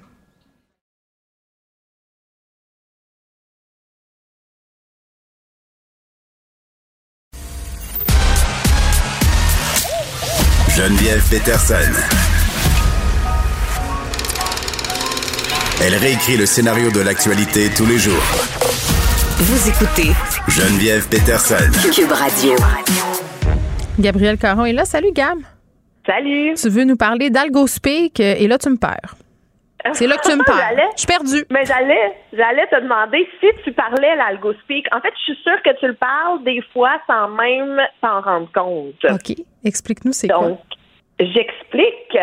C'est en fait une écriture sur Internet qui consiste à modifier le langage. Donc, par exemple, remplacer des caractères dans certains mots pour contourner les algorithmes. On voit euh, beaucoup, beaucoup ça sur euh, les vidéos TikTok, par exemple, où on va remplacer par euh, le mot viol par VI0L, ou par exemple, au lieu d'écrire dépression, mais au lieu des deux S, on va mettre des signes de dollars. Au lieu du mot sexe, ben on va mettre un 3 au lieu du E. Tu sais, c'est donc on comprend ah. les mots. Mais c'est les trolls qui font ça pour euh, détourner l'algorithme. Donc, c'est pas moi qui le parle. L'algospeak, c'est tout. Mais euh, c'est pas seulement les trolls, tu sais, parce que évidemment, c'est utilisé, bon, euh, dans certaines peut-être communautés dites plus de droite ou tu sais des choses que naturellement vont être bannies des différentes plateformes. Mais c'est beaucoup, beaucoup, beaucoup sur TikTok, qui se trouve être une plateforme chinoise où beaucoup de sujets sont moins mis de l'avant, voire complètement exclus. Par exemple, la communauté LGBTQ+, en général. Mais voyons, attends, euh, là, sur TikTok, il y a des, il y a des, il y a pas des, comment on appelle ça, les, les asthétiques? Et là, j'ai l'impression euh, que j'ai 88 ans. Achille, c'est-tu ça, là, le jeune? Aide-moi, il sait pas. Ah, il est boomer dans l'âme. Non, mais, mais sans joke, euh, il y, a comme des thématiques qu'on peut chercher sur TikTok, là, puis la communauté LGBTQ+, il me semble qu'il y a beaucoup de contenu, là. Ça me surprend ce que tu dis. Ben en fait, c'est que euh, tu sais sur TikTok pour ceux peut-être qui sont moins familiers, c'est qu'il y a euh, des vidéos qui peuvent se retrouver mis de l'avant. Donc, sur la Ah. page For You, qu'on appelle, sur la page pour toi. Donc, ça, souvent, tout le contenu qui touche à la communauté, ben, je dis tout, beaucoup de contenu LGBTQ+, ou même tout ce qui touche, là, euh, les menstruations, la grossesse, la santé mentale, ben, c'est très, très rare que ça va être mis de l'avant si on emploie les bons mots. Alors, pour essayer de contourner ça, eh bien, euh, il y a des, des caractères qui vont être changés pour que l'algorithme, en fait, ne repère pas les thématiques. Donc, euh, et puis sur TikTok aussi, on peut faire des recherches, là, mais il y a beaucoup de recherches, euh, par exemple, sur l'anorexie ou le suicide, où est-ce qu'on va trouver zéro vidéo et qui vont être envoyées vers des ressources d'ass- d'assistance ou des numéros d'aide ou des trucs euh, comme ça. OK. Mais je donnais l'exemple, en fait, de la communauté LGBTQ+. Euh, juste pour te dire, par exemple, le mot les- lesbienne en anglais, ben, ils ont remplacé le S par un dollar sign, un, un- un signe de dollar, et ils ont commencé même à appeler ça le dollar bean, tellement que c'est répandu et que c'est connu, en fait. Et honnêtement, ça fonctionne. Fait que ces communautés-là, puis plein de gens euh, reprennent tout ça puis parlent l'algospeak pour pouvoir contourner les algorithmes. Finalement, c'est ça. Oui, exactement. Et c'est souvent des personnes qui sont issues de minorités qui, en, qui y ont davantage recours parce que ben, souvent, minorité, ben, il y a de l'oppression qui vient avec. Donc, c'est vraiment une façon contournée et ça fonctionne parce qu'il y a plusieurs vidéos qu'on peut voir dans nos feeds que s'ils n'avaient pas contourné les algorithmes, ben, on les aurait jamais vus. Il n'y aurait pas eu les millions de vues. L'affaire, c'est que ça fonctionne un certain temps parce que, évidemment, la plateforme finit par identifier ça, les ça, mots ouais. remplacés et là, ça prend des nouveaux mots pour remplacer les mots qui étaient déjà remplacés. Donc, c'est comme un peu un effet de contournement, mais l'histoire sans fin. Oui, puis à un moment donné, tu te dis à quoi ça sert que les plateformes mettent ces, ces, cette censure-là? Bon, là, je comprends que c'est TikTok puis que c'est peut-être euh, dû au fait que c'est chinois, là, mais c'est parce que les gens trouvent toujours des façons de contourner de toute façon. Puis ça devient même, euh, bon, une façon euh, pour certains contenus d'attirer l'attention là, quand on a l'impression que c'est comme un peu underground, un peu caché. Ouais. Les gens euh, ont, ont- ont tendance à vouloir s'y coller encore plus. Mais bon, contournement sans fin, moi, je sais que ça intéresse bien ma fille. Euh, de, de faire ces petites catégories sur TikTok. Puis elle montre des vidéos qu'elle regarde. Puis en tout cas, moi, à voir ce que je vois, j'ai pas l'impression qu'il y a tant de censure que ça. tu vois ce que je veux dire? Mais qui suis-je pour juger sinon euh, une vieille madame? Donc voici, c'est ça. Écoute, je vais continuer mon, mon exploration de la plateforme TikTok. Regarde, moi, tout ce que je comprends, c'est que c'est un vortex. J'adore ça. Des fois, pour vrai, l'autre fois, je suis restée une heure et douze dans mon bain. Genre, Ben genre, oui. je regardais toutes sortes d'affaires, puis il y a beaucoup de vidéos de Guylaine Gagnon sur TikTok, donc c'est extraordinaire. Merci. Salut, bonne fête de À la semaine. semaine prochaine. Geneviève Peterson. Brillante et éloquente, elle expose toutes les facettes de l'actualité.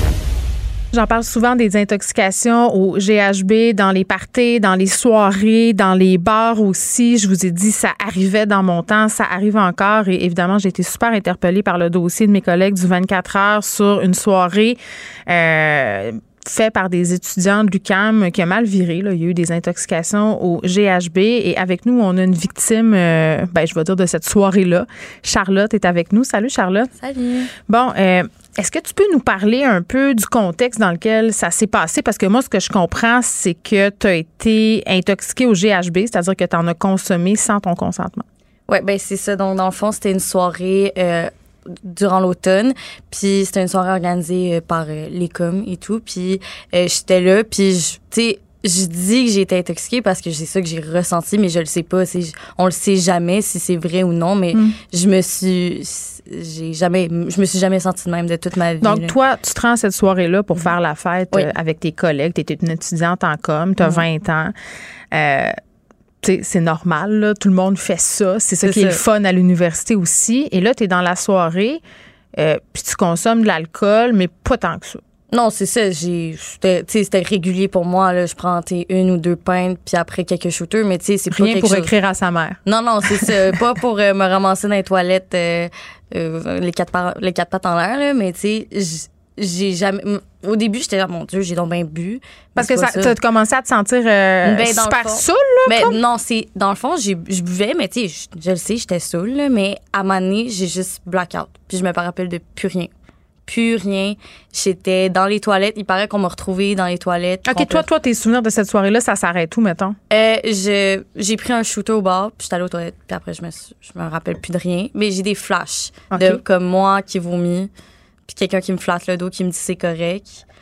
Euh, T'étais avec des amis là-bas? oui, j'ai vraiment été chanceuse parce que on, on, me prend en charge. Il y a une fille qui m'a vue, elle me dit Hey, c'est qui tes amis? Fait que là, j'ai, je, paraît que je leur ai dit leur nom, puis tout, je leur ai dit leur nom.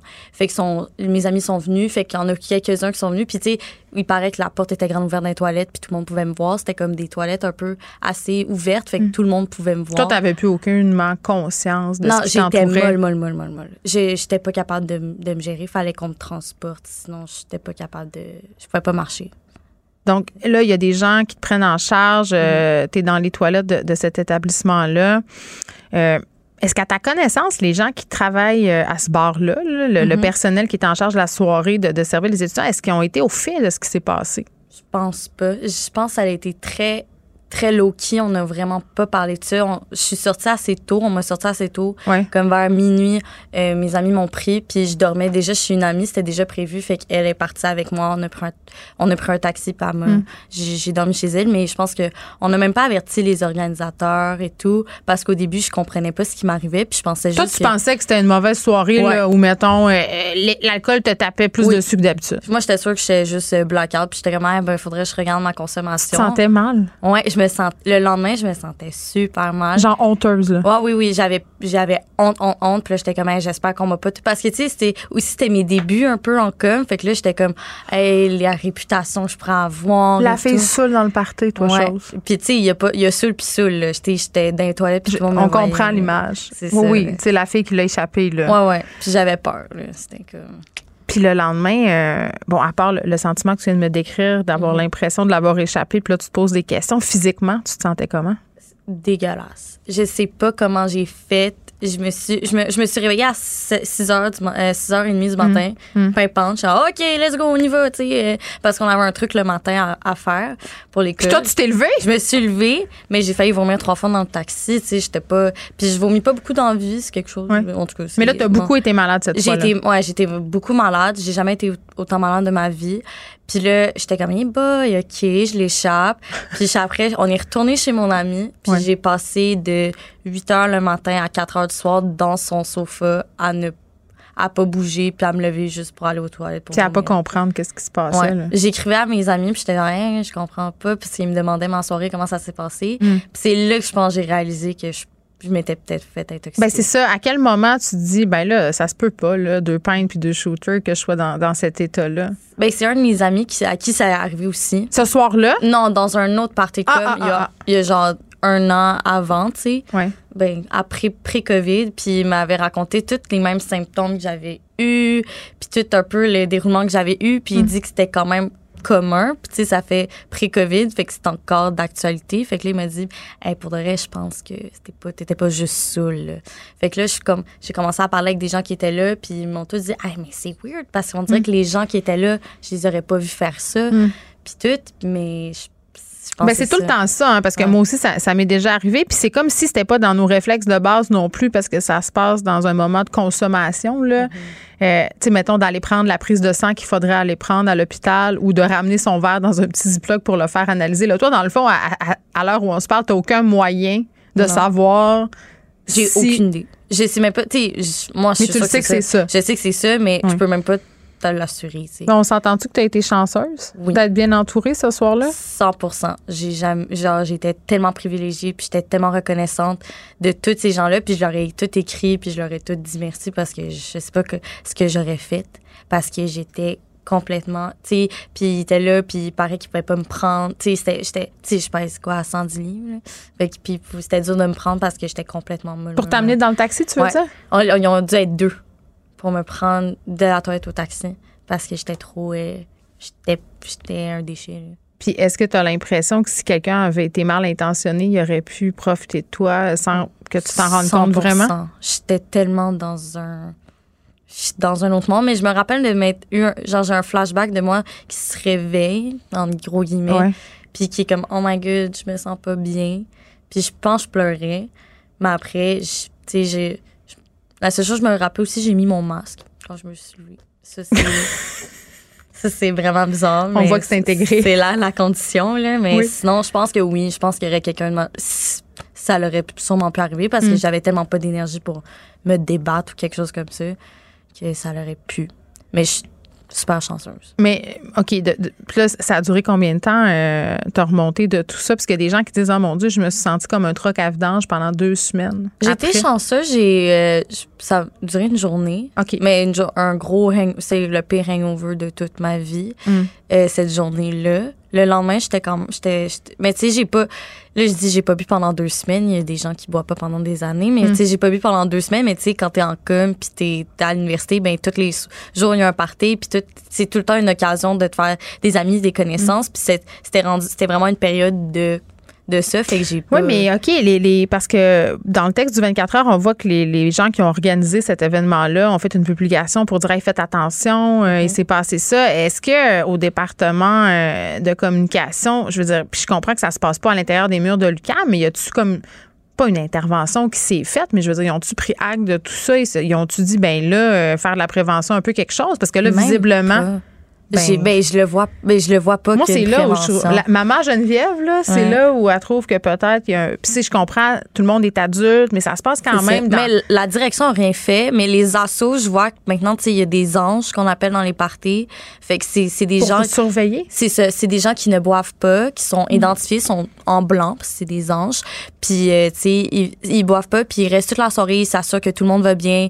Euh, tout, tu sais, pour tout ce qui est la drogue, euh, la consommation, puis même, tu sais, les violences à caractère sexuel. Mais c'est débile qu'on en soit rendu là, Charlotte, à Ouais. engager des gens pour surveiller, pour pas qu'il y ait des personnes mal intentionnées qui fassent du mal aux, aux- aux gens. Parce que, bon, tu parlais de toi, mais ton ami, c'est un garçon, puis il a Mhm. aussi été drogué. Là. Ça Oui. vise pas seulement les femmes. C'est ça, ça vise pas. C'est vraiment, ça vise tout le monde. Puis ça peut arriver à tout le monde. Ouais. Tu sais, c'est.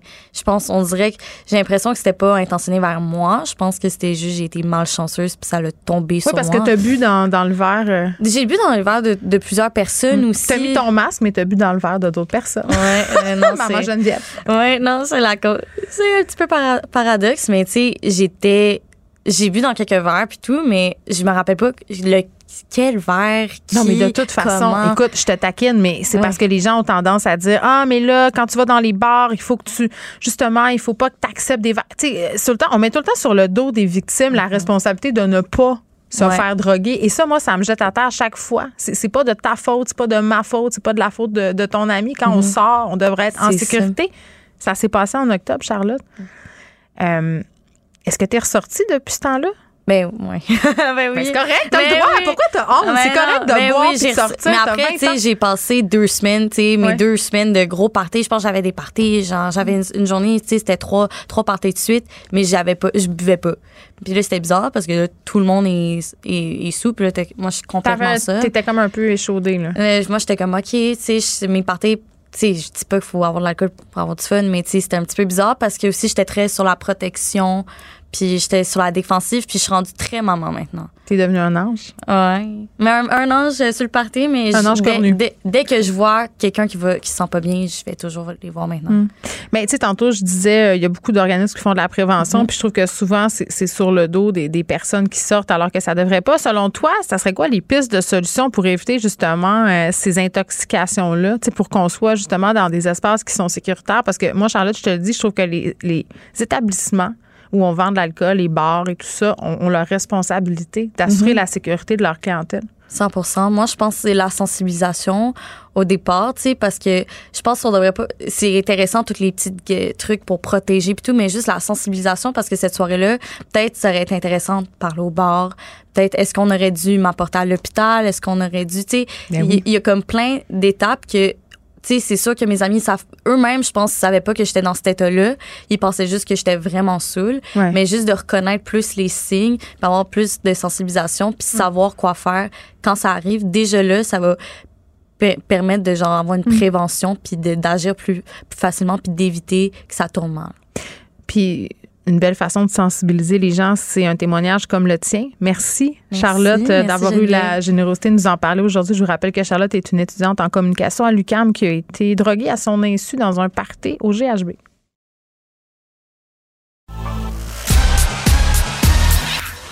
Geneviève Peterson. Elle est aussi passionnée quand elle parle de religion que de littérature. Elle saisit tous les enjeux et en parle ouvertement. Vous écoutez Geneviève Peterson. Cube Radio. Les rencontres de l'heure. Chaque heure, une nouvelle rencontre. Nouvelle rencontre. Les rencontres de l'heure. À la fin de chaque rencontre, soyez assurés que le vainqueur, ce sera vous.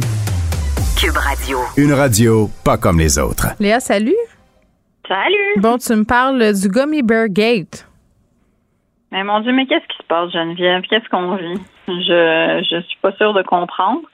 Et j'ai j'ai presque de la peine, sincèrement. Je suis juste comme tu sais, cette espèce de cycle de, de j'allais dire de marde, mais c'est peut-être pas le mot que j'aurais utilisé. Ouais, je trouve qu'il est bien choisi, moi.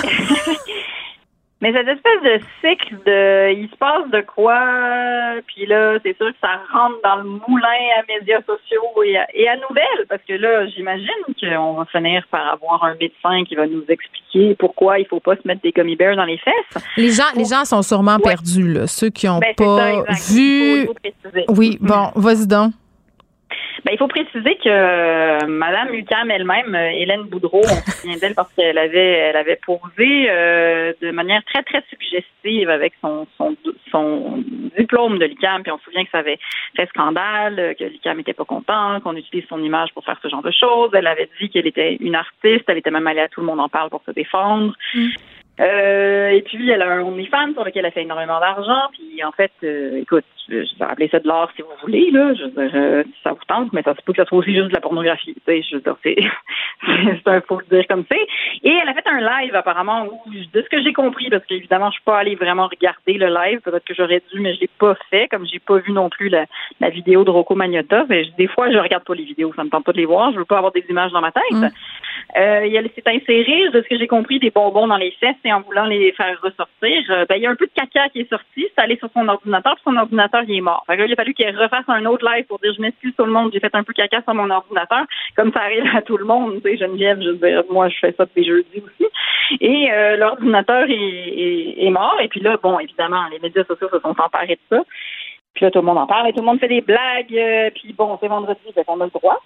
Mais euh, mais je sais pas quoi penser de ça. Je sais pas où est-ce que tu en es rendu, toi, dans ta réflexion, mais... Mm. euh, Ben regarde, euh, moi j'avais fait préparer l'extrait où elle s'explique, puis on va en faire jouer un bout aux auditeurs parce que je vais dire deux choses, ok? La première, c'est qu'elle a fait un live sur OnlyFans. euh, Personne n'en a parlé, puis qu'après ça, quand elle est revenue sur ce qui s'était passé, c'est là justement qu'on a eu euh, bon euh, vent de cette histoire-là. On l'écoute. Je, je peux pas croire qu'est-ce que j'ai fait. Je peux pas croire. J'ai chié en live. J'ai fait caca sur mon ordinateur en live. Ma vie est, fi- est finie, genre, comme, comprenez pas, genre, j'étais allée pleurer dans, dans les toilettes pendant genre 10 minutes. J'ai chié en live. Moi, je la trouve très, très habile. Hélène Boudreau. Puis Ben, je vais t'expliquer pourquoi. Là, Euh, il y a 300 personnes qui ont écouté son, je pense environ sur OnlyFans, son affaire. Là, et combien de personnes, justement, ont écouté ses explications. ben. Elle a fait un événement avec quelque chose qui n'en était pas vraiment un. Et là, encore une fois, euh, ça fait le tour des médias, ça lui fait de Ben la publicité et ça augmente son following sur OnlyFans. Donc, bravo, Hélène. Moi, Ben oui, c'est ben- tout ce que j'ai à dire. Bravo! Parce que si elle veut gagner sa vie avec son OnlyFans et qu'elle trouve des moyens pour qu'il y ait plus d'achalandage, ben regarde, euh, dans son cas, c'est en faisant caca sur un clavier et en en parlant un peu partout ensuite. Ben, qui suis-je pour juger? Hein? Mais, mais, mais c'est ça. Puis, tu sais, moi, je la crois pas. On l'entend dans son ton. hein, que, d'après moi, elle n'est pas allée pleurer. Là. Mais non, elle rit, elle rit dans sa vidéo. ben, Là. Euh, je veux dire, elle n'a pas l'air d'une fille. Je pense que si elle a aucune inhibition et puis que c'est ça son travail et que tu sais elle est complètement à l'aise avec son corps puis que même le caca c'est quelque chose que ça ne dérange pas de faire en public. euh, Non, elle avait plus euh, l'air dérangée par le fait qu'elle avait scrappé son ordi. ça avait l'air d'être plus Oui. ça la tragédie. Oui, ben en fait, c'est peut-être ça la leçon de l'histoire, tout le monde. C'est qu'on le sait, mm. l'eau, ça abîme Mais en plastique, Hélène. Tu sais, protège, ben, protège ton outil de travail. Ça, l'abîme, mais euh, mais en même temps, euh, voilà, si, si, elle est vraiment complètement inhibée, euh, désinhibée là-dedans, puis que ça, ça, je veux dire, c'est son travail, c'est son mm. travail, là. Ouais. ben, ben c'est ça. Puis tu sais, j'ai envie de dire parce que là, évidemment, ça a donné lieu à tout un bon, un cercle, un cercle sur les médias sociaux. Gummy Bear, d'ailleurs, traîne beaucoup au Québec en ce moment sur les, sur les médias sociaux. Euh, mais, mais, tu sais, je, comprends. Ça t'inquiète-tu ou pas? ça m'inquiète qu'une fille qui gagne sa vie en faisant des contenus avec du vidéo pour adultes. Ouais. Qu'est-ce qui devrait m'inquiéter là-dedans? Moi aussi. Non, mais moi aussi, tu sais, comme. Moi, je pense qu'il y a vraiment du monde qui font du, qui font du travail du sexe et que, genre, c'est vraiment leur travail dans le sens où ça les affecte pas du Parce qu'ils ont une espèce de distanciation, genre, sais.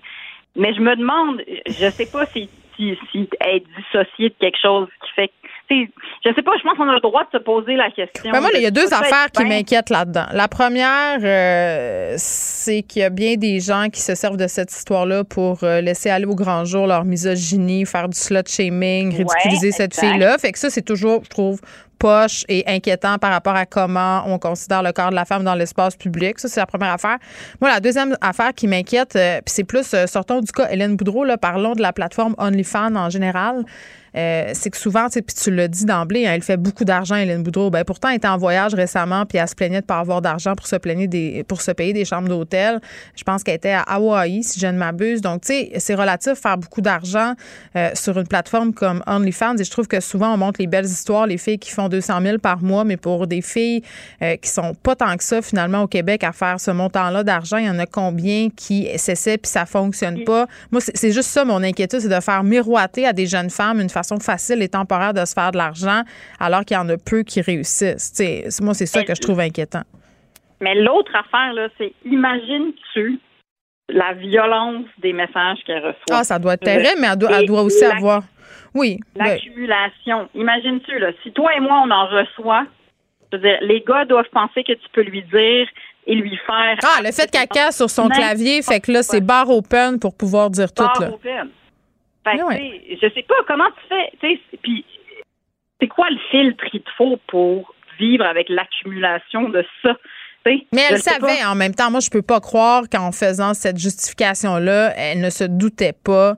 Puis c'est pas pour dire que c'est normal d'y envoyer des messages haineux, mais je veux dire, Hélène Boudreau, elle joue un jeu, entre guillemets, euh, dont elle ne maîtrise peut-être pas tous les aspects, mais ce, jeu, ce jeu-là, elle le joue, puis elle le joue de façon complètement consentante. Je veux dire, elle attire l'attention sur elle de toutes les façons possibles. C'est ça sa game pour justement augmenter, en tout cas, je pense, son following sur OnlyFans. Là. besoin d'attention. Après ça, est-ce que c'est de l'art? Ben moi, je, je, je, suis pas en train de dire que certaines formes de pornographie ou d'érotisme ne peuvent pas être considérées comme de l'art, mais moi, je suis allée le voir sur OnlyFans et, en tout cas, je suis pas critique d'histoire de l'art, mais je ne pense pas que ça en est ça s'inscrit dans aucun courant, en tout cas. Mais qui sait, une installation fécale, Léa, peut-être. Ça l'amène ailleurs. Je, ne sais pas. Un rejet de l'enfance. Ben, On pourrait donner tout ça à Dr. Freud, puis il nous rappelle tantôt. voilà, c'est clos euh, ce sujet. Euh, ce sujet de marre, disons ça comme ça. Exactement. Là, le Canadien, c'est fini. Fini dans la cave. Comment tu te sens? Comment tu te sens là? C'est quoi ton émotion actuellement par rapport à ça? Au parlant de Thornton, c'est ça, c'est le Canadien. Euh, mon émotion, c'est que j'ai, sérieux, j'ai l'impression que j'ai, le Canadien, il est mort quand avec Guy Lafleur. Moi, c'est comme si ma naïveté est morte ce soir-là quand ben on a rendu hommage. Je le dis, quand on a rendu hommage à Guy Lafleur, puis je me suis mise à écouter les messieurs parler, qui pleuraient à la radio. J'ai lu les chroniques. J'ai vu Yves Boisvert dans la presse qui disait que lui, pendant ses 15 premières années de vie, le Canadien avait gagné 10 fois la Coupe. 10.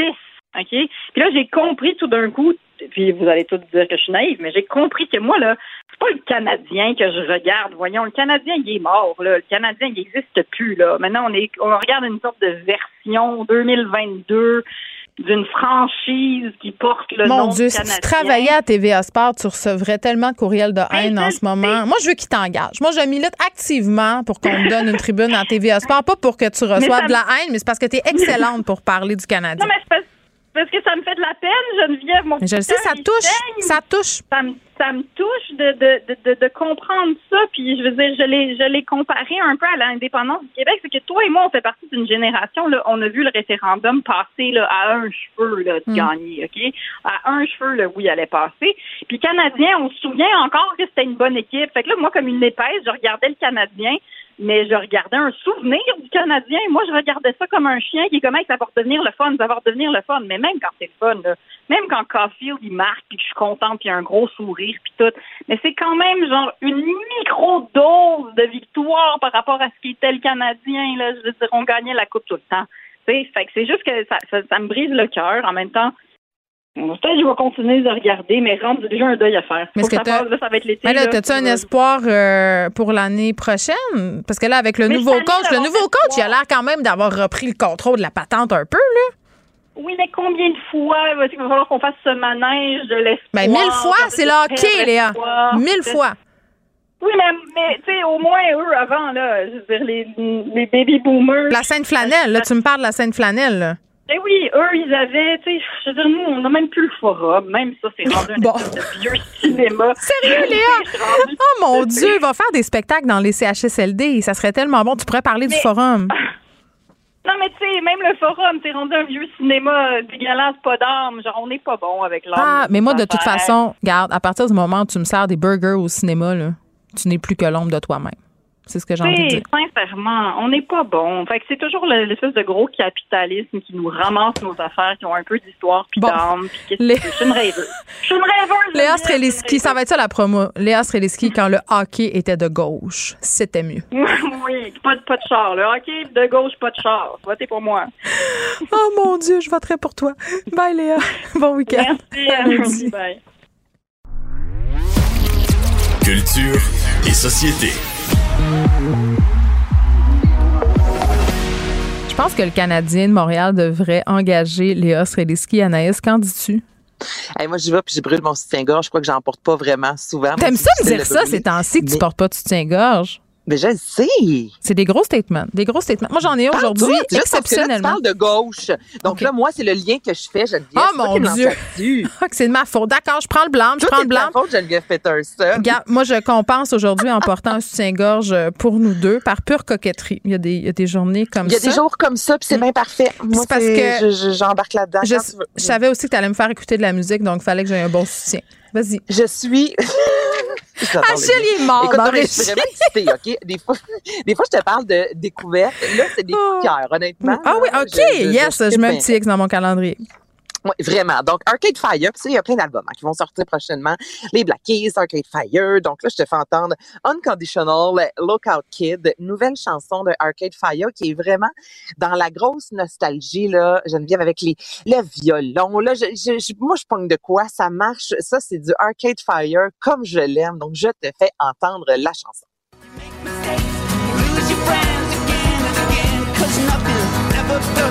No one's perfect.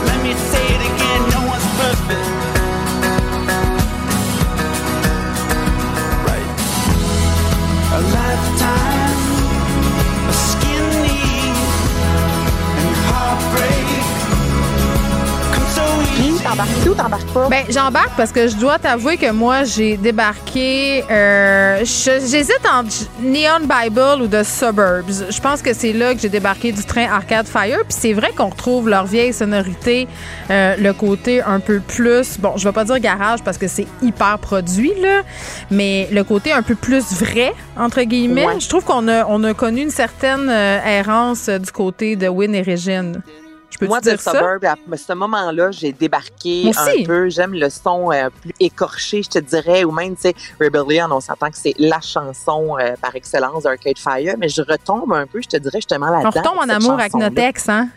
C'est ça. C'est non mais dans un film, s'il y a un moment où euh, ça French, ben c'est cette chanson-là qui joue. Là, tu comprends? C'est vraiment comme la grosse nostalgie, nostalgie dis-je. Euh, je sais pas. Il y, a quelque chose à la première écoute cette semaine. J'ai trouvé la chanson est sortie mercredi, puis depuis ce temps-là, je l'écoute en boucle. Sinon, on a de Black Keys, It Ain't Over. Écoute ça.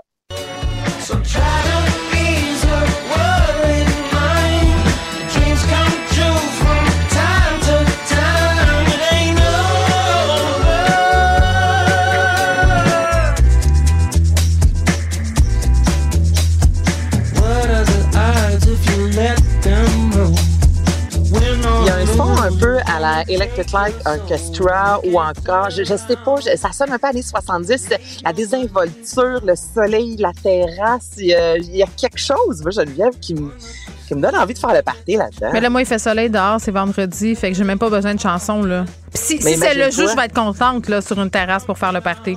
Il y a quelque chose, il y a un petit déhanchement, je sais pas, ça vient, ça, ça, ça- ça me donne envie de bouger. Donc là, ça, c'est vraiment euh, deux gros coups de cœur. Roméo Elvis, là, on s'en va dans quelque chose d'un peu plus rap.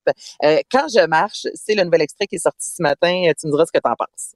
Quand je rentre chez moi et que je chante un nouveau refrain que j'avais dans la tête, je me dis que j'ai de la chance d'être en vie et de faire ce métier. Alors, faisons la fête.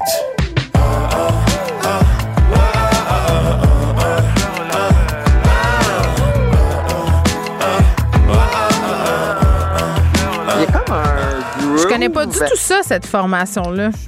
Tu connais pas Rio, euh, Roméo Elvis? OK, Roméo, M'excuse, je suis désolée. formation française. La, la grosse voix, moi, de ce gars-là me fait triper sur un moyen temps. Drôle de question aussi. Moi, c'est une de mes favorites Hmm. On de, cette, euh, chuchote de, de euh, Roméo Elvis. à l'oreille que c'est le frère d'Angèle. Absolument, effectivement. Les deux qui ont collaboré ensemble sur quelques chansons. D'ailleurs, c'est ça la grosse voix. Puis là, ils parlent de fête et le groove. Donc, ça, on est dans le rap, mais pas, euh, pas du gros, euh, comme dirait Benoît, ratata, ratata. là. Puis est-ce qu'il y a une carrière aussi fulgurante que sa sœur? Euh, il y a une carrière, euh, il y a eu euh, des allégations il y a quelques années de ça, Ah, d'agression à son égard et Oh. tout ça. Tu ça. vois, je le connais vraiment pas. Ben non, je le connais pas. Moi, je, t'ai posé une question vraiment naïvement. Je- je- J'en avais aucune idée. Aucune espèce d'idée. Aucune idée. Donc, je m'excuse euh, pour le malaise, Anaïs. je suis vraiment désolée. du tout, du tout. Voyons donc. OK, euh, Tegan and Sarah. Oui, ceux- j'aime ceux-là, je les connais. Ceux-là, tu les connais. OK, excuse-moi, je vais dire des gros mots. Fuck Up What Matters, qui est leur nouvelle, euh, leur 25 nouvelle chanson. scènes euh, dans la genre euh, des gros mots de l'émission. Bon, ben c'est hein, c'est pas le premier, ça sera pas le dernier, je vous le dis tout de suite. Écrivez-moi pas là-dessus, donc je te fais entendre ça.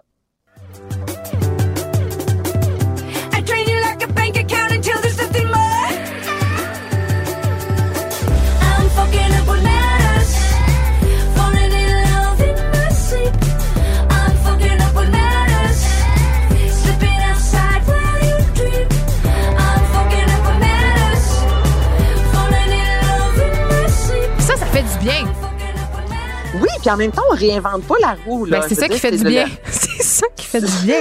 Ça me donne envie de sais-tu faire quoi? Qu'est-ce que tu veux faire là-dessus? Du rollerblade. Ah! C'est le genre de chanson que j'écouterais en faisant du rollerblade parce que tu sais que je suis une vieille ringarde qui fait du rollerblade. Je Ben, m'en ai semblé qu'une des racheté. dernières qui a encore des rollerblades. Ben non, c'est full revenu à la mode. Qu'est-ce que tu dis là? Ah, Tout le monde a des rollerblades à Ben, Montréal. excuse-moi, à Saint-Bruno, je vois pas vraiment de rollerblades Ben, ça, encore. ça devrait faire son retour d'ici cinq ans, là, étant donné que c'est un peu en banlieue. Qu'on est l'autre bord du pont. Oui, exactement. Mais non, c'est la grosse mode, les rollerblades en ce moment. Puis moi, je savais même pas. Je suis allée m'en racheter euh, parce que, bon, j'avais une nostalgie de ça. Je voulais en faire avec mes enfants. Et là, j'ai très, très hâte d'enfiler mes patins à roues alignés. Ils sont mauves zébrés. Peux-tu croire? Ah, c'est j'aime ça. Mais moi, tu extraordinaire. la dernière fois, j'en ai fait, j'ai perdu une roue, puis à ce moment-là, Oh. je me suis plantée, puis comme j'ai accroché mes patins. Oui. Ce fut euh, une bref idylle, je te dirais. Mm. Mais, Mais je- si, je dis t'a- pas si non, tu t'étais pas. planté en écoutant Tegan and Sarah, mettons, Là, je me serais relevée là, comme une bad girl, puis j'aurais continué. Exact. je pense que je vais faire du rollerblade tantôt après mon détartrage. Un petit détartrage, Geneviève, Ou il y c'est a de la fausse, c'est- de la fausse à, Vin- à Vincent. OK. OK, et Sophie Tucker, Summer in New York. Je- moi, j'aime vraiment cette formation-là. Écoute ça. We hang until the sun comes up, end up on somebody's rooftop, go to the box and have a ball at six or seven different clubs. And now I'm walking home to Chinatown and out past Christie Street, reminisce about the studio where Knox and Là-dedans, Oh, il y a une chanteuse, Geneviève. Je ne sais pas si J'aime tu tout. l'entends un peu. de J'aime tout. Suzanne Vega. J'adore. J'adore ça. Moi, j'écoute, j'ai- trippé ma vie à Oshiaga et depuis ce temps-là, je m'en suis pas remis encore. Faut croire de euh, Sophie Tucker. Là, tu parlais de rollerblade.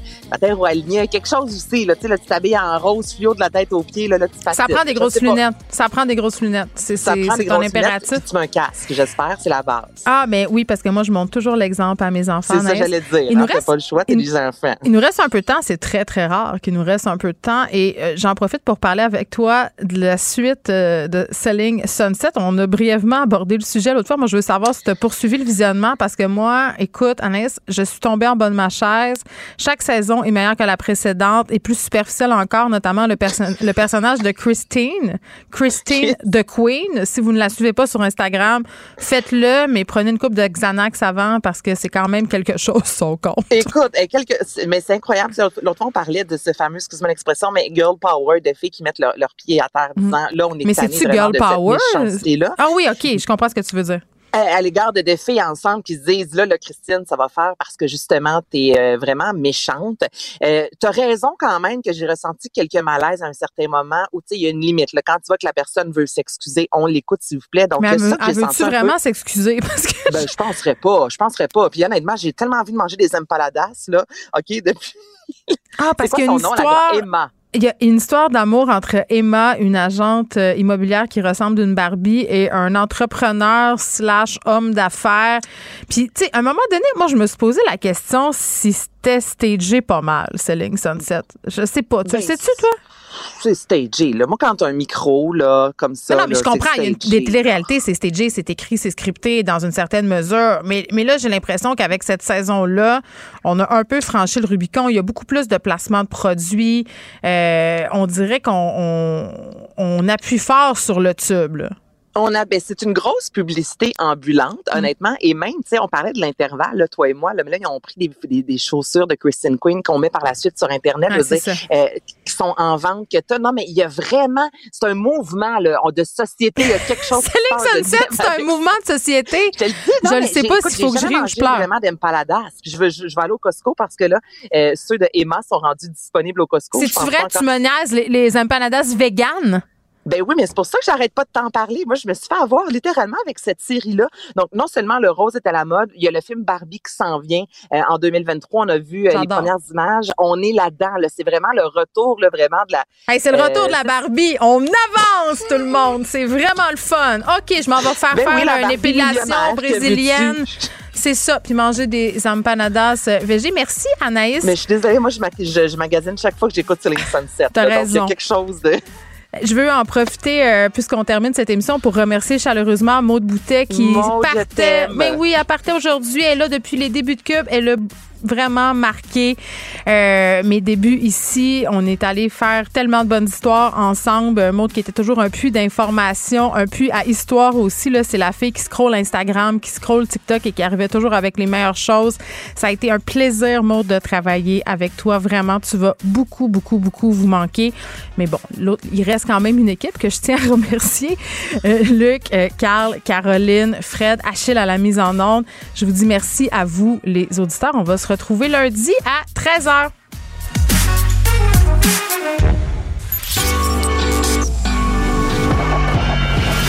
Cette émission est maintenant disponible en podcast. Cube Radio.